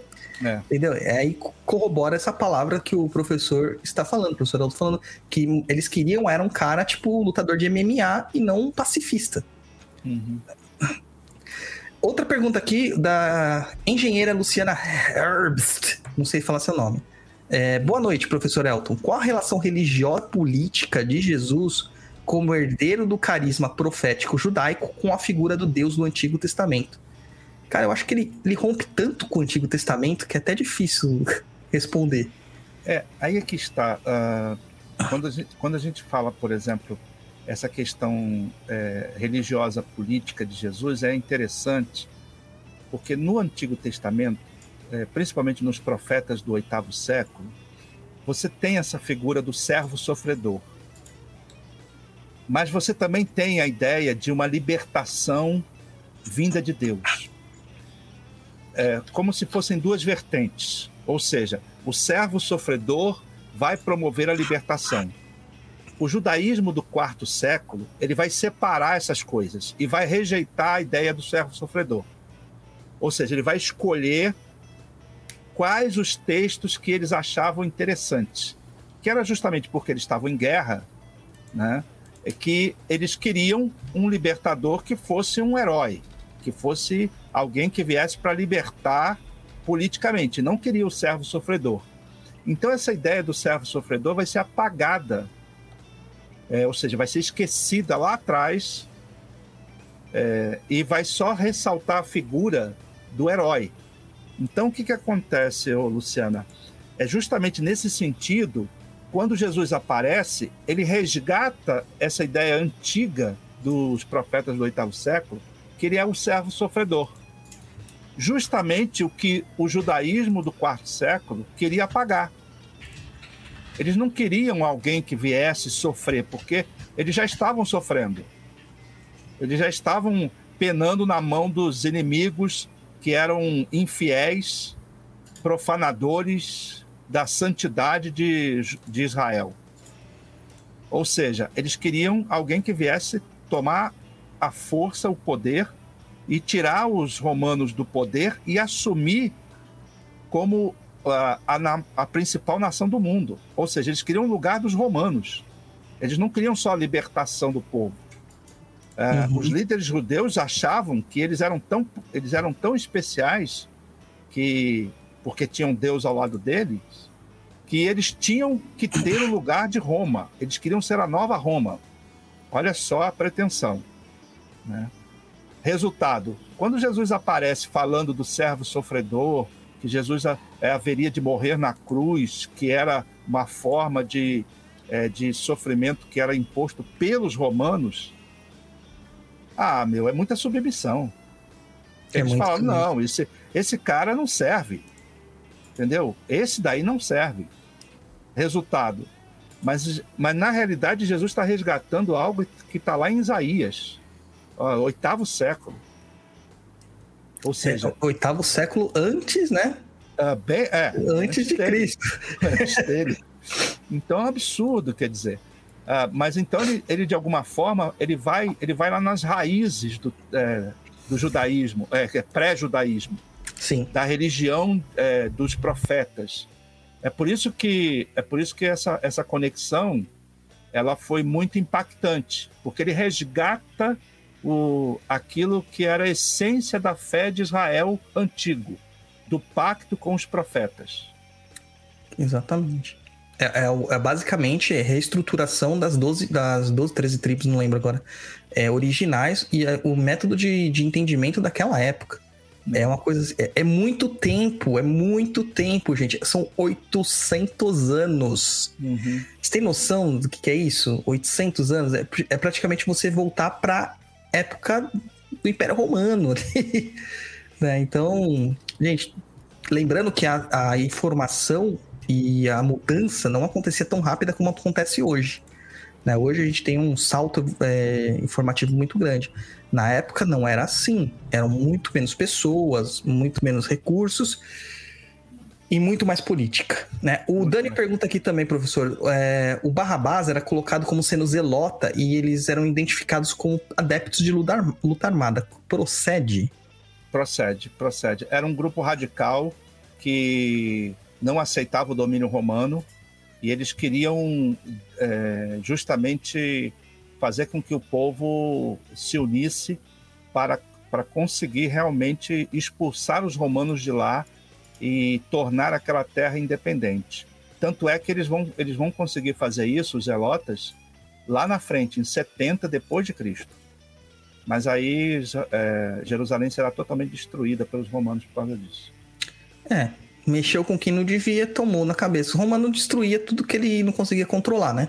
É. E depois eles mesmos foram destruídos pelo tamanho que eles, que eles ficaram, né? Eles é, Ou seja, eles se autodestruíram, né? Sim, se autodestruíram. Ah, o processo, todo mundo fala assim: ah, mas o Alexandre o Grande tinha um império muito maior, o Império Mongol era muito maior. Mas o Império Romano era estruturado. Era um império que durou muito tempo. Sabe? É um império que teve uma expansão planejada, só não teve uma sustentação planejada né? Então é complexo, né? É, mas porque nem império consegue durar para sempre, né? Ah, não consegue. É, ah, em o... termos de engenharia e de administração, chega uma hora que o é. próprio crescimento faz com que a coisa caia por si mesmo. Eles mesmos perceberam que não dava para ficar na ilha da Bretanha e saíram de lá. Né? Eles mesmos perceberam que era treta e saíram de lá. Maravilha. Agora sim, nessa questão de procurar por dados históricos, professor Elton, por que é tão difícil encontrar artigos arqueológicos dessa época de Jesus? Por que, que, é, que a gente não encontra, assim, é, uma ânfora, a gente não encontra... Tem a igreja do Santo Sepulcro, né, que supostamente é onde está enterrado Jesus, é, mas não tá, né, porque o corpo dele sumiu e ele ascendeu aos céus. Hum. Por que, que, é tão difícil encontrar é, artigos arqueológicos dessa época? Então, uh, o, que, o que nós temos uh, hoje em dia já é considerável pelo tempo, que, uh, pelo tempo que nós começamos. Se você imaginar que essa questão arqueológica é recente, muito recente, isso é século é, isso é século XIX para frente, que você começa realmente a arqueologia moderna começa a se desenvolver. Então você já tem uh, um levantamento muito grande. Agora também é como você colocou, são milhares de anos para trás. Então, no caso, imagina o que você tem acumulado de vestígios e todo o trabalho para se levantar isso esbarra na burocracia dos países. Sim. Porque muitos impedem, por exemplo, pesquisas em suas terras, ou então tem guerra. Por exemplo, nós tivemos uma série de, é, de, de problemas no Oriente Médio por conta do ISIS, que eles simplesmente estavam explodindo é, monumentos, monumentos históricos históricos que que era da, de patrimônio da humanidade. Então, ou seja, nós temos muita dificuldade também pela burocracia é, dos países é, de você investigar. Por exemplo, a arqueologia na, na China não existe, porque uhum. tudo é muito vigiado, tudo é muito é, controlado. Então, imagina o que você é o que você tem para descobrir na China em termos arqueológicos. Sim, um dos impérios mais antigos do mundo, né?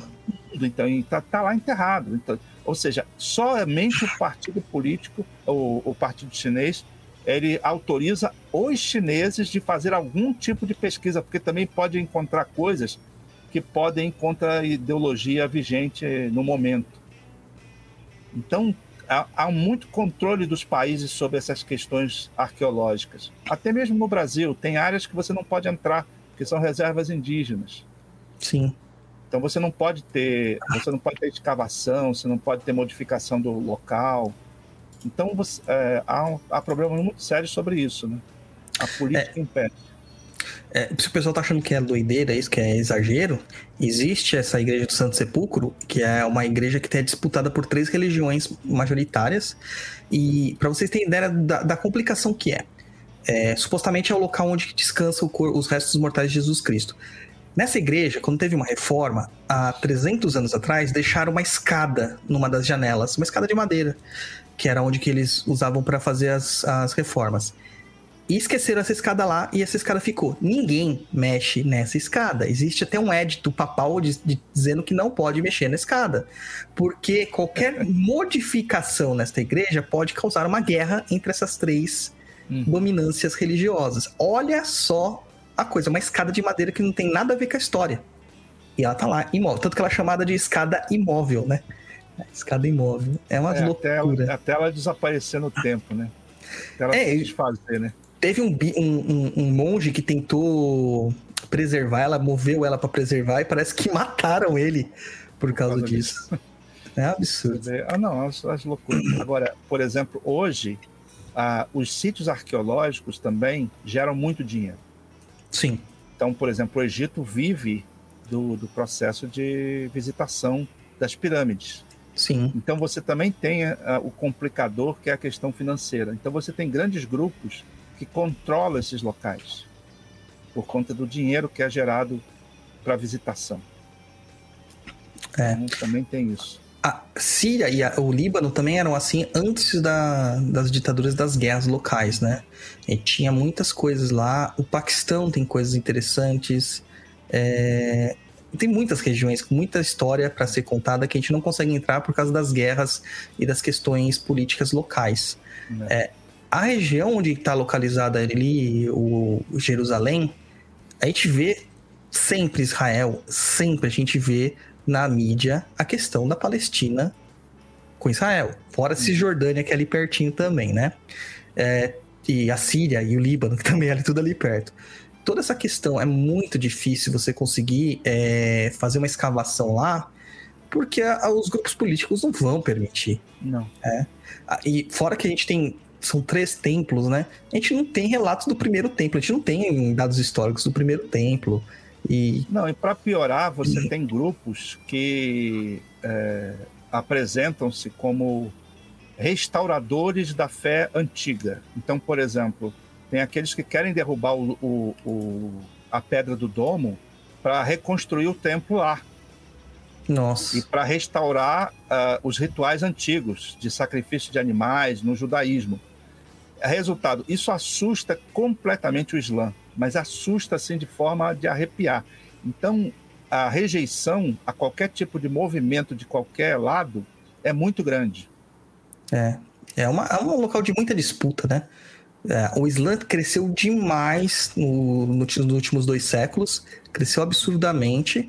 Nós ainda temos majoritariamente a, a, o catolicismo como religião dominante, né? cristianismo, por assim dizer, né? Porque juntam as, uhum. os éditos protestantes. É, mas o, o, islamismo cresceu demais, eles têm um poderio econômico enorme por causa de onde estão localizados, né? O petrodólar. E eu acredito que vai ser a religião dominante no mundo. é, muito em breve. Projeções dizem que em 2030 já, já ultrapassa o cristianismo. Né? Com certeza. Pelo menos na Europa. Pelo menos na Europa isso vai acontecer. Né? E aí a gente volta naquelas questões das cruzadas, que vai ficar por um outro programa, onde que justamente existiam esses movimentos de tentar recuperar esses locais. Uhum. A, a, desculpa era essa, né? Claro que a gente sabe que é muito mais do que isso. É recuperar esses locais justamente por causa da história e dos locais de acesso do, da fé cristã.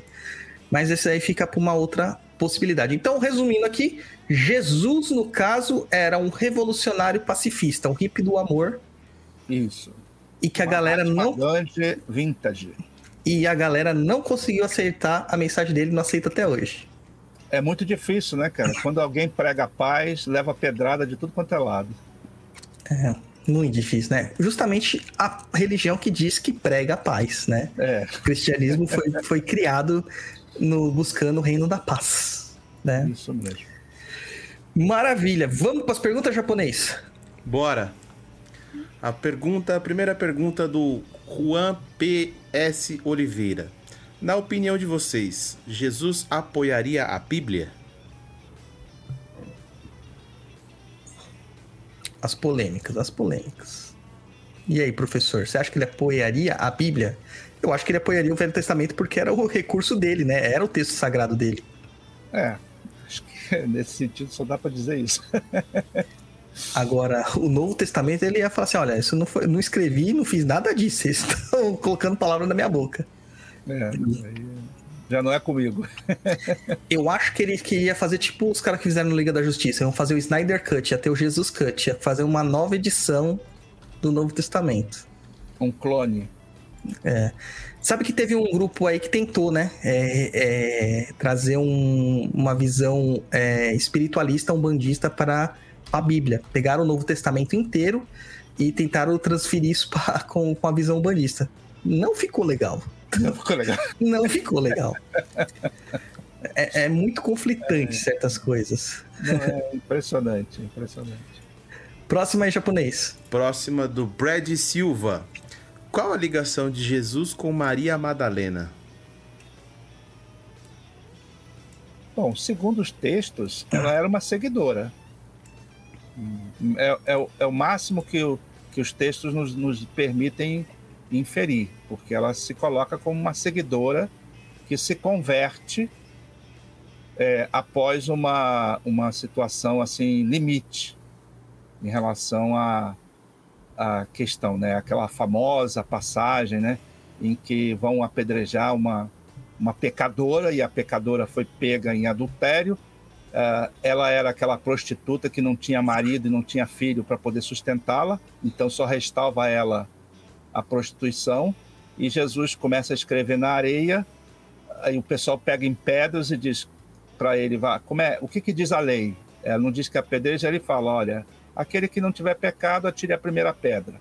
E aí o pessoal para, pensa e vai embora.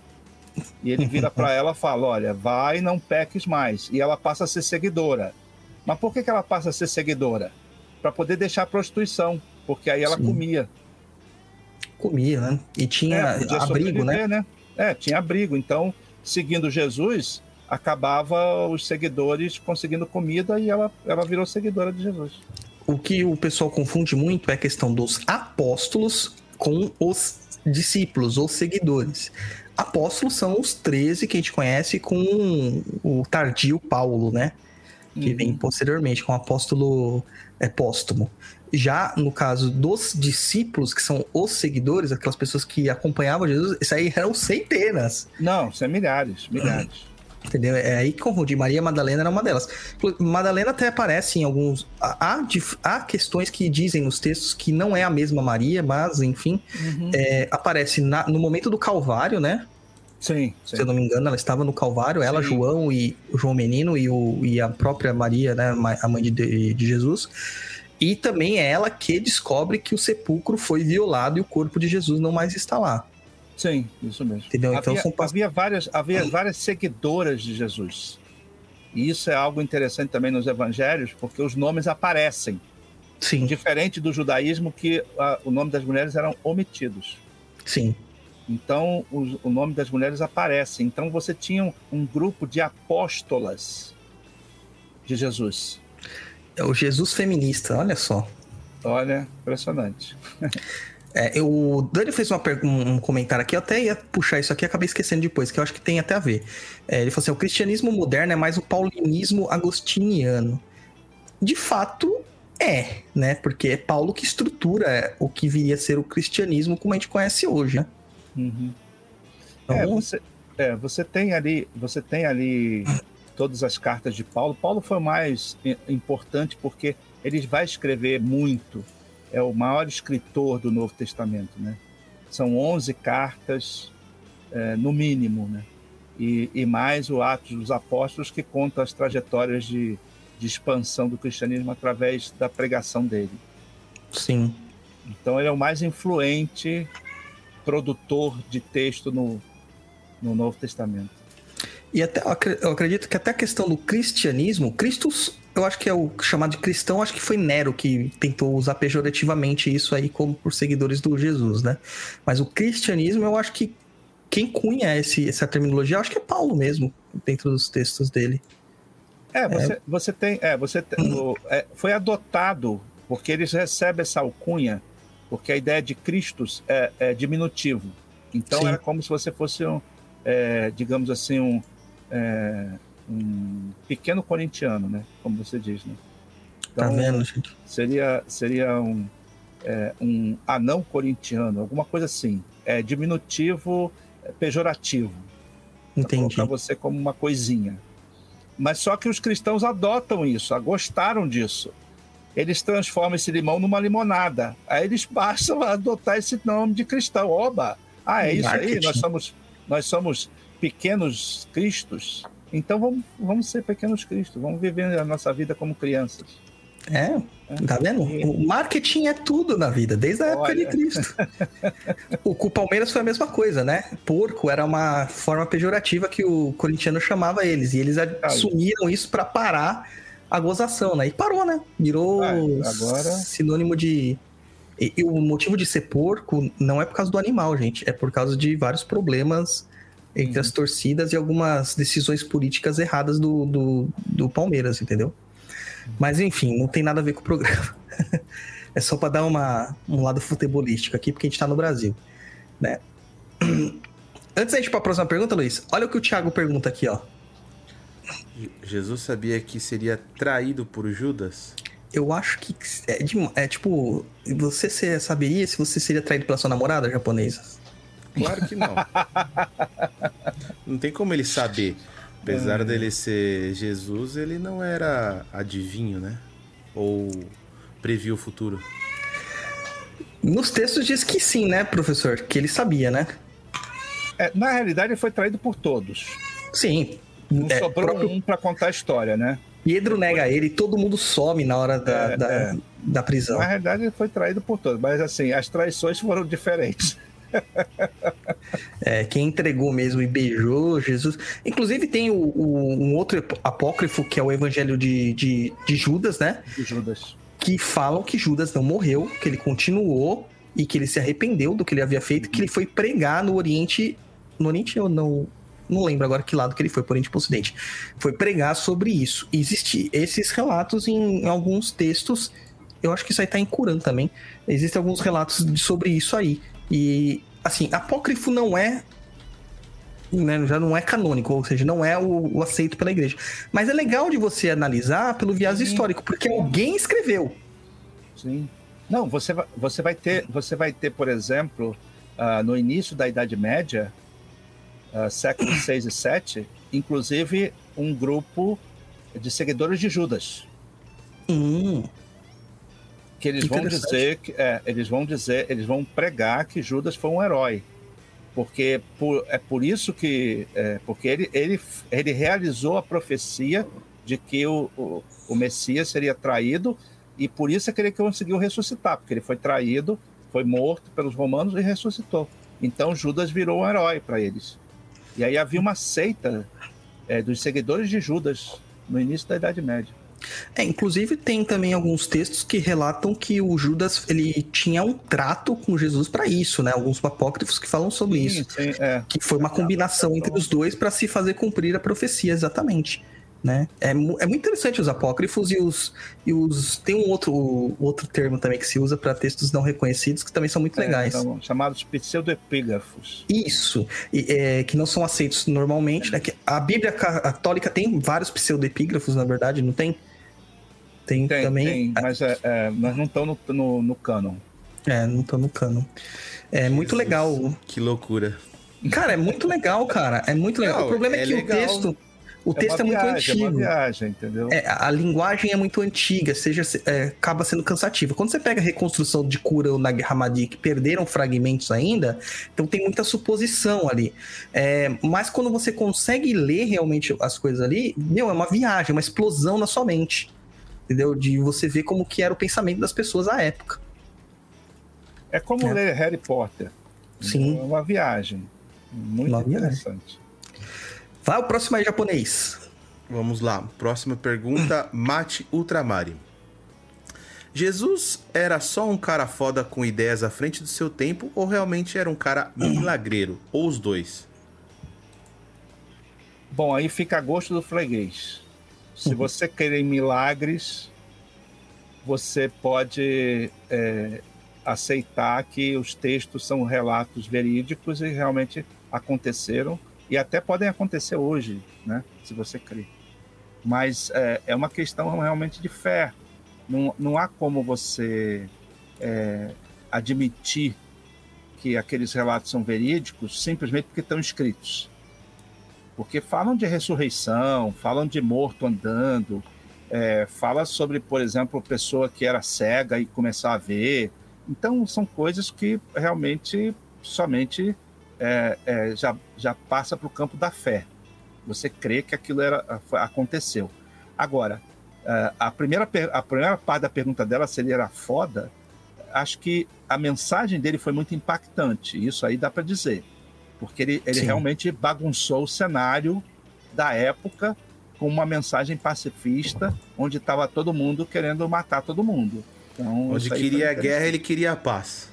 É, e, e isso, isso causou um impacto muito grande, principalmente nos primeiros cristãos, porque eles vão, por exemplo, ser perseguidos por Nero, que vai iniciar uma perseguição aos, aos cristãos, a seita desses cristãos, e eles vão dar testemunho morrendo pacificamente na arena, no Coliseu. Então isso foi impactante, por isso que a religião cresceu tanto no Império Romano, porque quanto mais você matava cristão, mais eles davam testemunho de fé e mais pessoas se convertiam, porque falavam, não é possível, esse cara crê num Deus que deve existir, não é possível o cara não existir, porque eh, esse pessoal, esse pessoal morre cantando, Não teme a morte. não teme a morte, então como é que pode ser isso? Isso é, uma, é um testemunho muito forte, né? É, fora que a, a- todos os seus apóstolos foram mortos. Todos. Uhum. De formas, assim, absurdas também, né? Absurdos, é. É, o próprio. O que mais sobreviveu foi João, né? Que era o João Menino, que depois virou João Apóstolo, que escreve, acho que, o Apocalipse, livro da Revelação. Mas ele escreveu praticamente tudo preso. A maior parte da vida dele passou preso, né? É, Paulo foi preso diversas vezes também, né? Pedro é morto no- é, e é crucificado de cabeça para baixo. Uhum. É, Santo André é crucificado em X. São Bartolomeu é decapitado, se eu não me engano. Isso mesmo. Existem, sim, são todos eles foram perseguidos e mortos. Ou seja, porque a, a mensagem que eles carregavam era muito importante, era muito revolucionária para a época. Não tinha ninguém preparado para aceitá-la. Né? É, até ah, no Espiritismo, professor, não sei se o senhor tem contato muito com o Espiritismo, mas no Espiritismo eles tentam é, meio que explicar os milagres, né? É, pelo viés é, materialista, é, científico. Então ele fala assim, no caso do, do Lázaro, né? O, o Lázaro que a, de Betânia, que acaba morrendo, é, eles, ele fala que eles, eles estavam em estado cataléptico, né? Aquela Uhum. catalepsia. É, e que ali acabou sendo recuperado por Jesus. Né? O caso do morto, do, do cego que não enxerga, ele falava que no caso é uma questão simbólica, que era uma pessoa que estava em trevas interiores. É, ou seja, ela só enxergava as maldades e as vicissitudes ruins, e que quando ele entendeu a, a palavra do Messias, ele começou a entender qual que era a capacidade de enxergar, que era enxergar sempre adiante. Eles tentam explicar dessas formas, assim. É bem interessante. É. Claro que perde um pouquinho da graça, porque eu adoraria ter o poder de transformar água em vinho. Já pensou? Adoraria. Adoraria. Andar sobre as águas, né?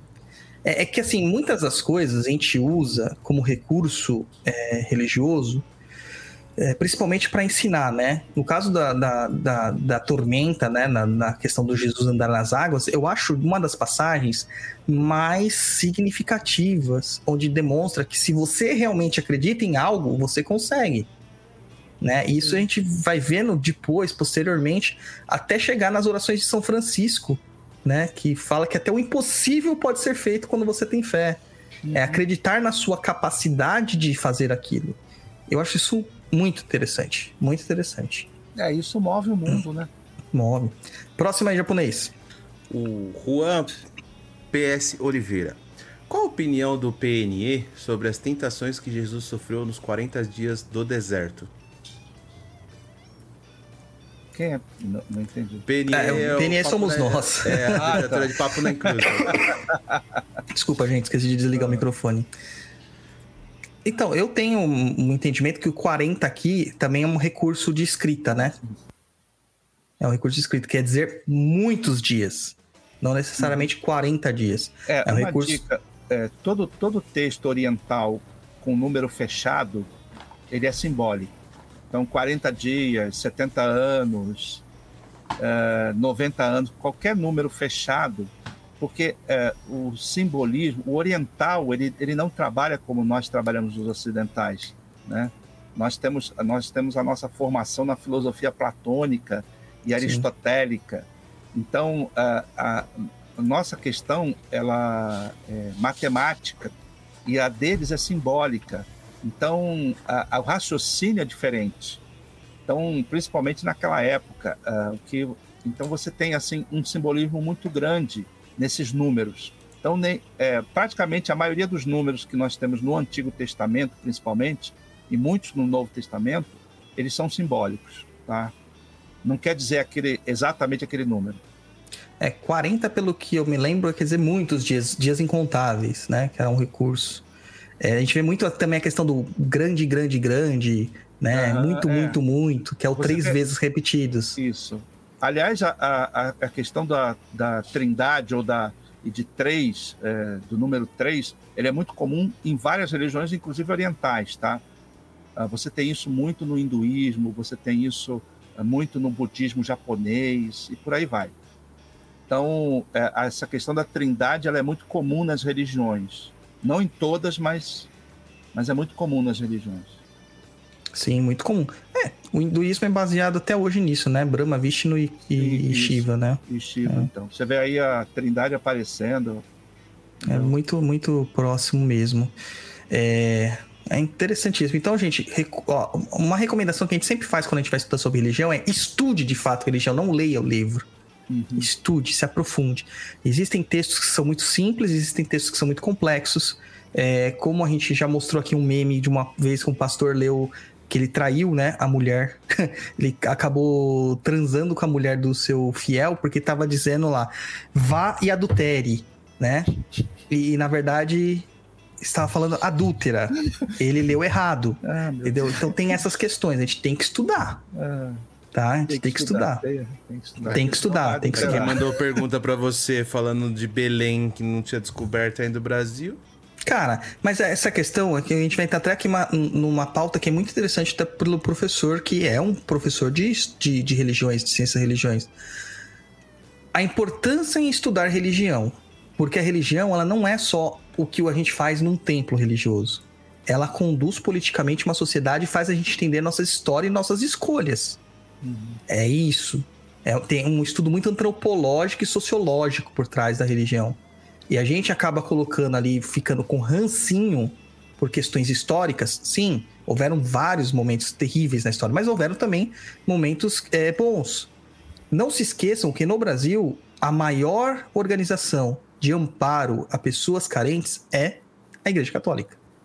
Tá? Não se esqueçam, eles fomentam educação, fomentam orfanatos, asilos e meu, um monte de outras coisas, tá? Eles e até a ciência.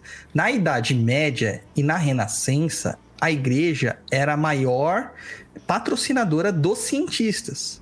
E às vezes a gente por ranço, a gente não estuda. A gente tem que a gente aqui, eu estou falando pro pessoal do PNE, que é um pessoal que tem uma cabeça diferente, vamos tirar o ranço do lado e começar a estudar. Que nem hoje eu vi um monte de gente postando foto de churrasco pra pagar de mauzão. Cara, você não precisa acreditar nisso, não é sua religião. Mas você não precisa ofender a do próximo. Entendeu? Então vamos estudar, entender as bases, tá? A pastoral é, do Brasil foi uma grande lutadora contra a ditadura no Brasil. Então, menos, gente, menos. Existem muitas igrejas evangélicas que fazem trabalhos caritativos enormes, principalmente nos locais onde a gente não vai, que são os presídios. Tá? Tem muitas, muitas. Os orientais têm um trabalho com a comunidade gigantesco, comunidade budista, comunidade taoísta. Então, menos, gente. Cuidado quando a gente fala de ranço. Próximo japonês. O Luiz Fernando Camilo. O que fez Jesus dos 12 aos 30 anos? Viveu. Esse é difícil, hein? Não existe texto sobre isso. É, não existe texto sobre isso, existem várias especulações, mas essas especulações elas não têm nenhuma comprovação arqueológica, nenhum, nenhum vestígio, nenhum escrito, nada. É simplesmente especulação, então não dá para a gente falar nada sobre isso. O texto, o, o texto, os evangelhos apresentam, por exemplo, a infância de Jesus numa passagem que ele vai ao templo quando era criança. Sim. E dali se silencia até o momento em que ele completa 30 anos e na sinagoga ele lê uma profecia é, do Antigo Testamento é, que fala sobre a questão do Messias. E ele diz: Olha, hoje se cumpriu essa profecia. Então dá um salto no temporal que justamente não tem, você não tem mais, uh, você não tem base para poder afirmar nada. Então tem gente que afirma que ele foi para a China, que ele virou, ele virou budista, que ele, ele instaurou um taoísmo. É, tem gente que coloca ele no Japão, então na Índia. Na verdade, o que eu acho que as pessoas vão colocar, é, vão criar aquilo que mais, é, vamos dizer assim, mais lhe agrada. Ah, é. para mim agrada a história que ele foi feito assim, foi lá e fez isso. Acabou. É, sabe o que é curioso? Tipo, na Índia existe o Krishna, que tem uma, uma passagem muito próxima, algumas atitudes de Jesus e algumas questões simbólicas, mas são simbólicas. É uhum. para é pra manter a divindade, não quer dizer que eram a mesma, mesma figura. E no Japão, realmente, tem uma parte lá que acredita que Jesus foi para lá e morreu lá, né? É, tem uma. Tem, tem igreja lá. Não. O Lucas Próximo da, japonês. O Lucas da Silva perguntou: Se ele morreu na Sexta-feira Santa e ressuscitou três dias após, por que ele ressuscitou no sábado de Aleluia? Cistes, Xistes à parte. Xistes à parte. O que se sabe de fato sobre a questão de calendário? Dessa questão. Então, na verdade, não se fala que ele ressuscitou três dias depois. Ele falou que ressuscitou ao terceiro dia. Uhum. Olha a falta de compreensão. É. é porque os judeus consideravam o final do dia às seis horas da tarde, quando o sol se punha. Exato. E uh, o nascimento do dia às seis horas da manhã, quando o sol aparecia, é, os primeiros raios de sol. Então, eles contavam, mas isso é litúrgico também. Isso não quer dizer exatamente que o sol tinha tinha meses que baixava realmente às seis da tarde e tinha meses que o sol realmente aparecia às seis da manhã. Mas é, essa questão do, do é, isso é litúrgico para o judeu. Né? Aos primeiros raios de sol se considerava o início da manhã, a, a, a, os últimos raios de sol se considerava o final do dia. Então ele ressuscita ao terceiro dia desse processo. Então, é, o, o, inclusive esse negócio do, da sexta-feira é muito simbólica porque é o período antes da, do Shabat, né? Que é o, tem, o tempo de recolhimento do judeu.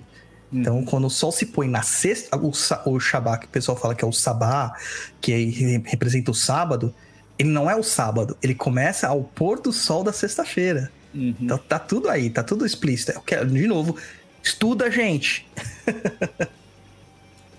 tá vendo? É deixar os xistes à parte e se focar em textos, né?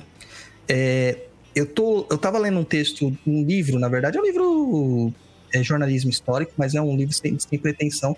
É, Deus como ele foi criado, dá super interessante, né? Que ele fez um, um, um apanhado de informações.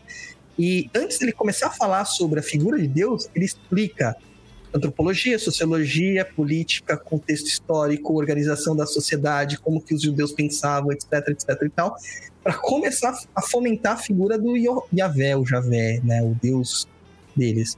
Então, é isso que a gente tem que se basear. Vocês não pode ir direto na comer a sobremesa. A gente tem que primeiro degustar a saladinha, prato principal e depois a sobremesa. Uhum. Né? E o sábado de aleluia, na verdade, ele não ressuscitou no sábado de aleluia, né? Ele ressuscita no domingo mesmo, domingo de Páscoa, né? Que é o ter... após o terceiro dia. E no sábado de aleluia é o dia de malhar o Judas. Adorava fazer isso quando era moleque.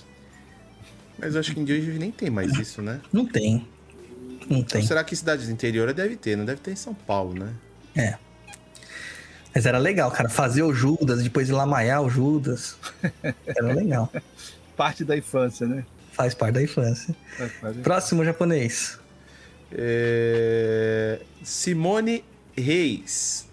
É, foi crucificado com qual propósito?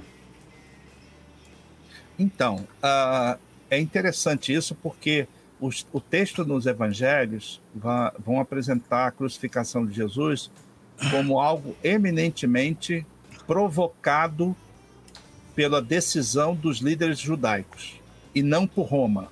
Roma foi, digamos, a mão que crucificou, mas o- os textos colocam que foi, foi uma ação política religiosa dos líderes judaicos que a Roma- obrigaram Roma a cumprir o desejo deles. Roma era o poder secular, no caso, né? E o Sim. poder político, o poder religioso era o, o, o sinédrio, né? No caso.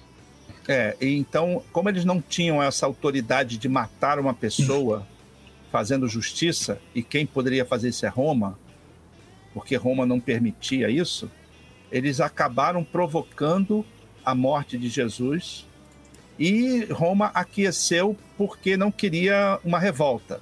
Estava fazendo de tudo para que o povo não se revoltasse. Então, é tipo assim, ah, vocês querem isso? Então tá bom. Então a gente vai fazer, mas é por isso que é por isso que o texto diz que Pôncio Pilatos lava as mãos, diz: olha, eu não tenho nada a ver com o sangue desse homem. Quer matar? Tudo bem. É, isso é problema de vocês. Até porque nos textos, Pôncio Pilatos fica bem impressionado com Sim, Jesus, né? sim. Com a retórica, com a dialética, com a clareza de pensamento de Jesus. Ele fica bem impressionado. E Pôncio Pilatos, como uma pessoa educada nos- nas questões romanas, tinha uma educação, era um governador, né, gente? De uma região importante ali. Ele não era um qualquer um. É, ele ficou impressionado com aquela capacidade de discurso daquele homem. E até por ele mesmo ele não teria. Ele escreve, ele tem cartas que ele relata, né? Memórias que ele relata isso, se eu não me engano. Que ele, por ele, é muito do que aconteceu lá na Judéia, como, como eles chamavam, não aconteceria, né? As revoltas e afins. Era um povo muito complicado, né? É, é, lembrando que assim, essa questão do poder secular, do poder religioso, ela também ela acaba passando por toda a nossa história. Quando a gente chega na idade, na idade da moderna, na segunda Inquisição, é, que foi a verdadeira Inquisição que todo mundo pragueja e fala um monte de besteira por aí, a maior parte das coisas eram feitas com propósitos religiosos, mas era entregue a sua a sua, como dizer, para fazer a sentença, né, para cumprir a sentença e tal, ao poder secular. Então, quem matou de verdade a maior parte das pessoas foi o poder secular, que é político. Não está atrelado à religião. Próxima japonês. O Believe Arts pergunta: Jesus foi para a Índia? A gente já falou isso antes, né? Mas. Ah, não, porque estava em lockdown na época. Bem possível, cara. É possível. Até porque a distância era muito grande, né? Oh. O pessoal esquece que entre ali tem um lugar chamado China em montanhas. É, e tem lugares da China que até hoje são intransponíveis. Ó, o, o Junior Helvo ele fala um negócio muito inter- interessante. Não sei se o senhor chegou a ver. Na série Messia, é, da Netflix, é retratado o que seria o segundo advento e as consequências mundiais disso. Se esse fato realmente acontecesse, qual seria a repercussão disso, na opinião de vocês? Hoje, se Jesus aparecesse pregando como ele pregava hoje, como que você acha que seria a repercussão? A mesma da época? Olha, eu creio que eu creio que do jeito que se ele chegasse no Brasil ia ser um choque muito grande, semelhante, porque aqui a coisa está polarizada.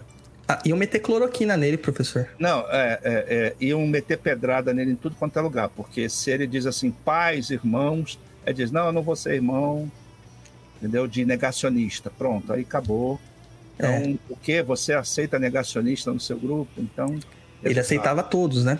aceitava todos. Então, assim, era alguém que a pessoa chegava assim e falava assim: olha, ah, eu roubei. Ah, tá, você roubou?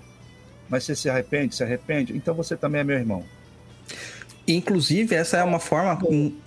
é, isso- é, essa é uma forma de justiça muito encontrada na região de Oió, na África, que é a capital onde Xangô, né, que é considerado o orixá da justiça, vem, que é o equilíbrio das forças. Se você roubou e devolveu o que foi roubado, ou algo equivalente àquilo, você está inocentado.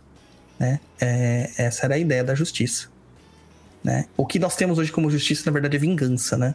É, diferente. Não, você, por exemplo, você tem personagens históricos muito importantes que nós deveríamos parar para olhar melhor. Um deles é Mahatma Gandhi. Sim. Ah, ou seja, é, alguém, que, alguém que diz: olha, nós vamos fazer a revolução pela paz e não pela guerra.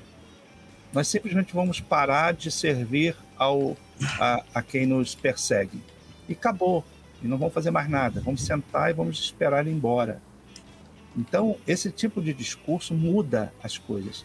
Mas é muito. É, leva pedrada de todo quanto é lugar, né? Porque as pessoas querem vingança, não querem Sim. só justiça. Elas querem é, ah. machucar o outro.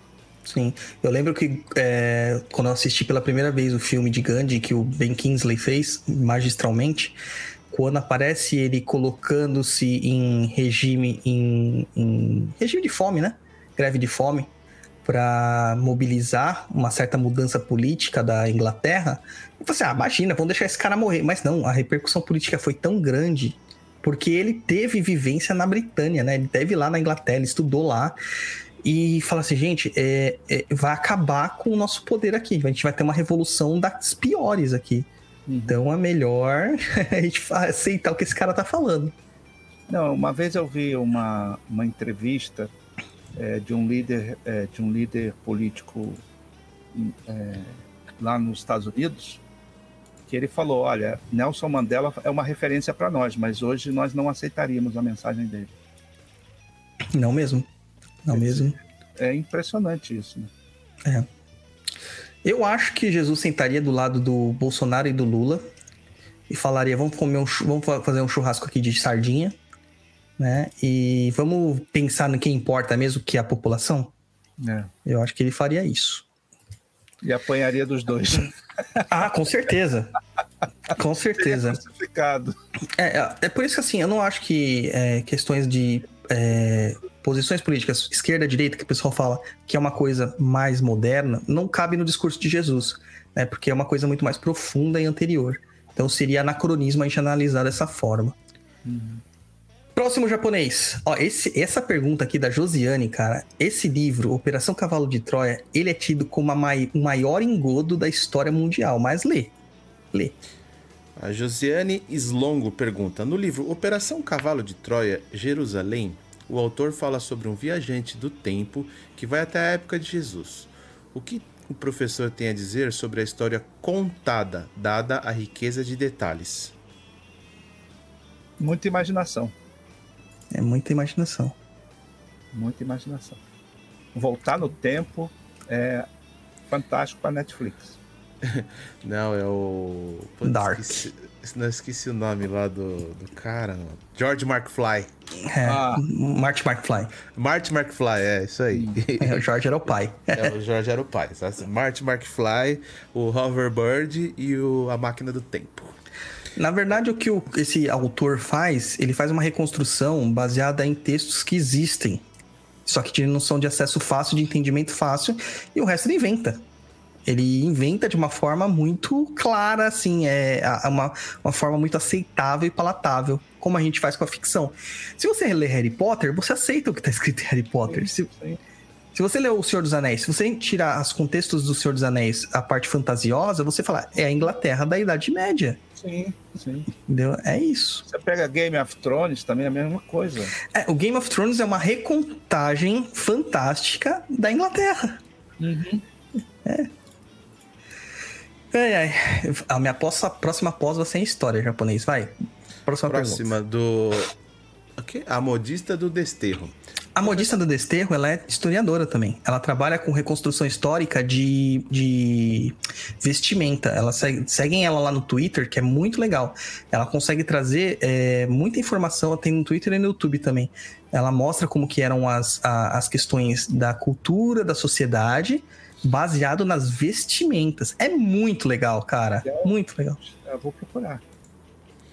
Ela pergunta o seguinte: Professor Elton, poderia falar um pouco mais sobre as fontes históricas usadas na sua pesquisa dos Jesus históricos? Então, a, as fontes históricas é, elas já estão dadas principalmente pela escola alemã, que foi a, a escola no século XVIII que começou realmente um processo de pesquisa sobre o Jesus histórico. Então, a partir dali, eles vão construir é, toda uma, uma base que, primeiramente, vai negar completamente uh, a historicidade de Jesus. Uh, eles chegam à conclusão, no 18 e 19, de que Jesus era uma ficção, era uma obra literária. Só que as descobertas posteriores da arqueologia derrubaram completamente essa linha, porque é, ficou provado que existiu a pessoa de Jesus. Agora, não os milagres, porque, como eu disse, os milagres não, não conseguem ser provados. E outros grupos começaram a buscar essa questão do Jesus histórico. Então, você tem um grupo católico, a partir do século XX, que vai buscar isso, e um grupo protestante também, mas não voltado para desconstrução, mas para provar que se o Jesus histórico existiu, logo nós temos que aceitar os milagres, que também não deu certo.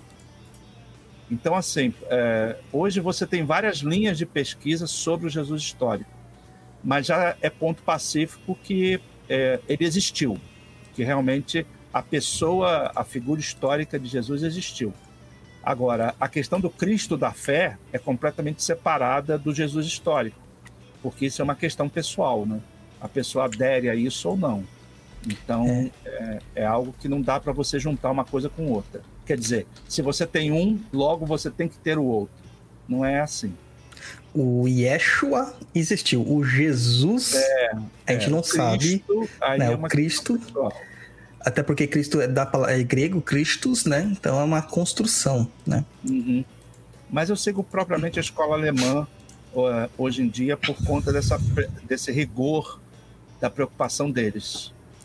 É, eu li um livro, eu achei bem introdutório. Eu li vários livros, na verdade, né? Mas eu, um que eu lembro de cabeça, cabeça não, que tá aqui do meu lado, mentira. É que tem algumas. É uma organização de alguns textos tal. É, que eu acho interessante para começar é, esse entendimento. Não sei se você conhece, é do André L. Chivitarese, A Descoberta do Jesus Histórico da editora Paulinas. Eu achei bem didático, né? Que é uma coleção chamada Quem Diz Que Sou. É uma bem fininha, assim, para quem quer começar a entender porque lá você vai ter muitas referências bibliográficas. Porque eu gosto de texto assim, que eu vou lá na bibliografia, aí na bibliografia tem mais um monte para eu comprar, para eu ler, né? E aí eu acabo é, pegando tudo isso na bibliografia. Tem um texto da editora Clean que eu recomendo para vocês, que é o Jesus Histórico, uma brevíssima introdução. Para quem não conhece, para é, saber como é que é, ele conta a história do, desse projeto de buscar Jesus histórico. Então vale a pena conhecer esse texto da editora Cline, que é justamente do Pedro Paulo Funari e do André Leonardo Chevitazzi, que, é, que é, muito, é, é, um livrinho realmente fácil é, de ler. É esse livro vai, que eu tô falando. Introduzir. Ah, esse livro? Esse livro tem esse texto dele. Tem esse ah, texto então... dele. Ah, na verdade, isso aqui é uma organização dele, do André. E hum, tem, tem esse texto dentro aí. também. Peraí que eu vou achar. É, aqui. Ah, isso é um, esse é um outro texto. Eu estou falando é. da introdução. É, a introdução eles já publicaram também. É muito, eu achei muito, muito didático para quem está querendo começar a estudar. Né? Isso, né? isso é bom. Muito Maravilha. legal. Posso para a próxima pergunta? Pode, japonês. A Jéssica Jesus Bezerra. Professor Elton, existe algum livro introdutório para estudar a religião de modo geral? Olha, de modo geral, uh, é, assim, se você quer, quer conhecer, existem vários textos uh, que você pode acessar, uh, principalmente na Amazon você consegue encontrar. Mas é da editora Loyola, da editora Vozes, tem publicações na área de ciências da religião, a edição, a edições Paulin, a Paulus, ela também tem toda uma linha voltada para ciências da religião que trata dessas questões é, de introdução. Então, eu recomendo esses textos e deixa eu Deixa eu ver aqui na minha biblioteca rapidinho. O que, que eu posso indicar para isso? Hum, deixa eu só desligar aqui por um minuto já volto. Deixa eu pegar aqui.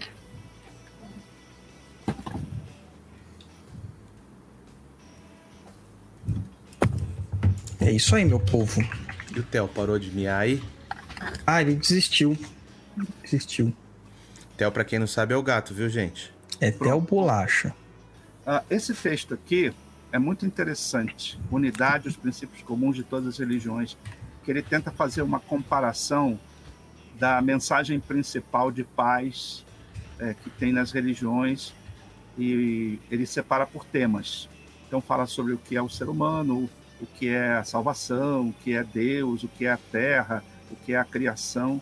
Então esse livro do Jeffrey Moses, ele é muito interessante. Não sei se dá para vocês verem aqui direitinho. Sim, eu achei que então eu vou pôr no post Editor, pro pessoal depois pelo lá. símbolo é da editora Sextante, é isso? Sextante. mesmo. É Eu vou Sextante. pôr depois no post pra vocês, galera, lá no perdido.co pra vocês pegarem lá nas nossas bibliografias, que é bem importante isso aqui. É, tinha um outro livro do David Hume também que o pessoal recomendava sobre religião. Ah, agora eu esqueci o nome. É, eu só não recomendo esses livros de eh, livraria de aeroporto que, que fala assim, a essência das religiões, Sim, todas as religiões, porque isso é impossível, não tem como você não. Não tem É, como Você compila categorizar. tudo. compilar tudo, é muita coisa. Chama História Natural da Religião, do David Hume, né? Hume.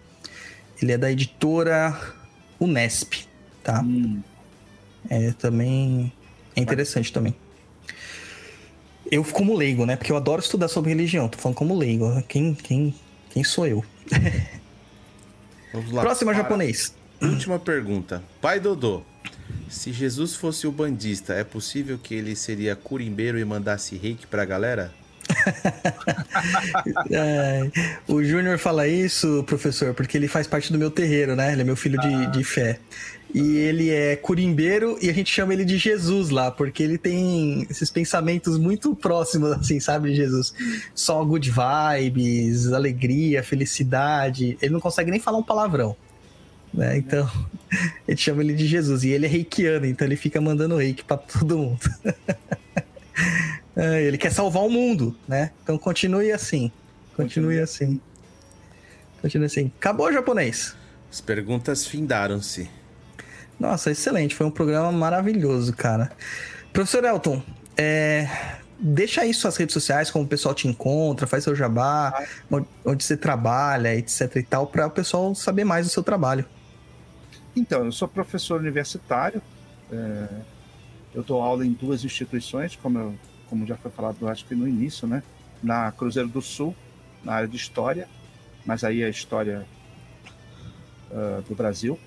E, no caso, na Unify, que eu, dou um, eu, tenho eu faço parte de um grupo de pós-graduação lá que nós estudamos medieval, História medieval.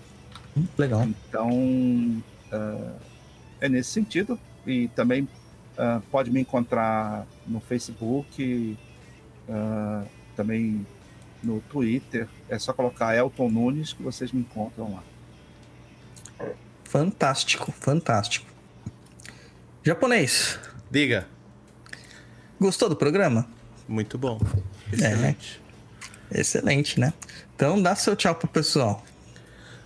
Pessoal, obrigado para quem tá acompanhando a gente ao vivo aí. Obrigado para você que vai ouvir numa próxima oportunidade. Elton, muito obrigado aí por aceitar nosso convite.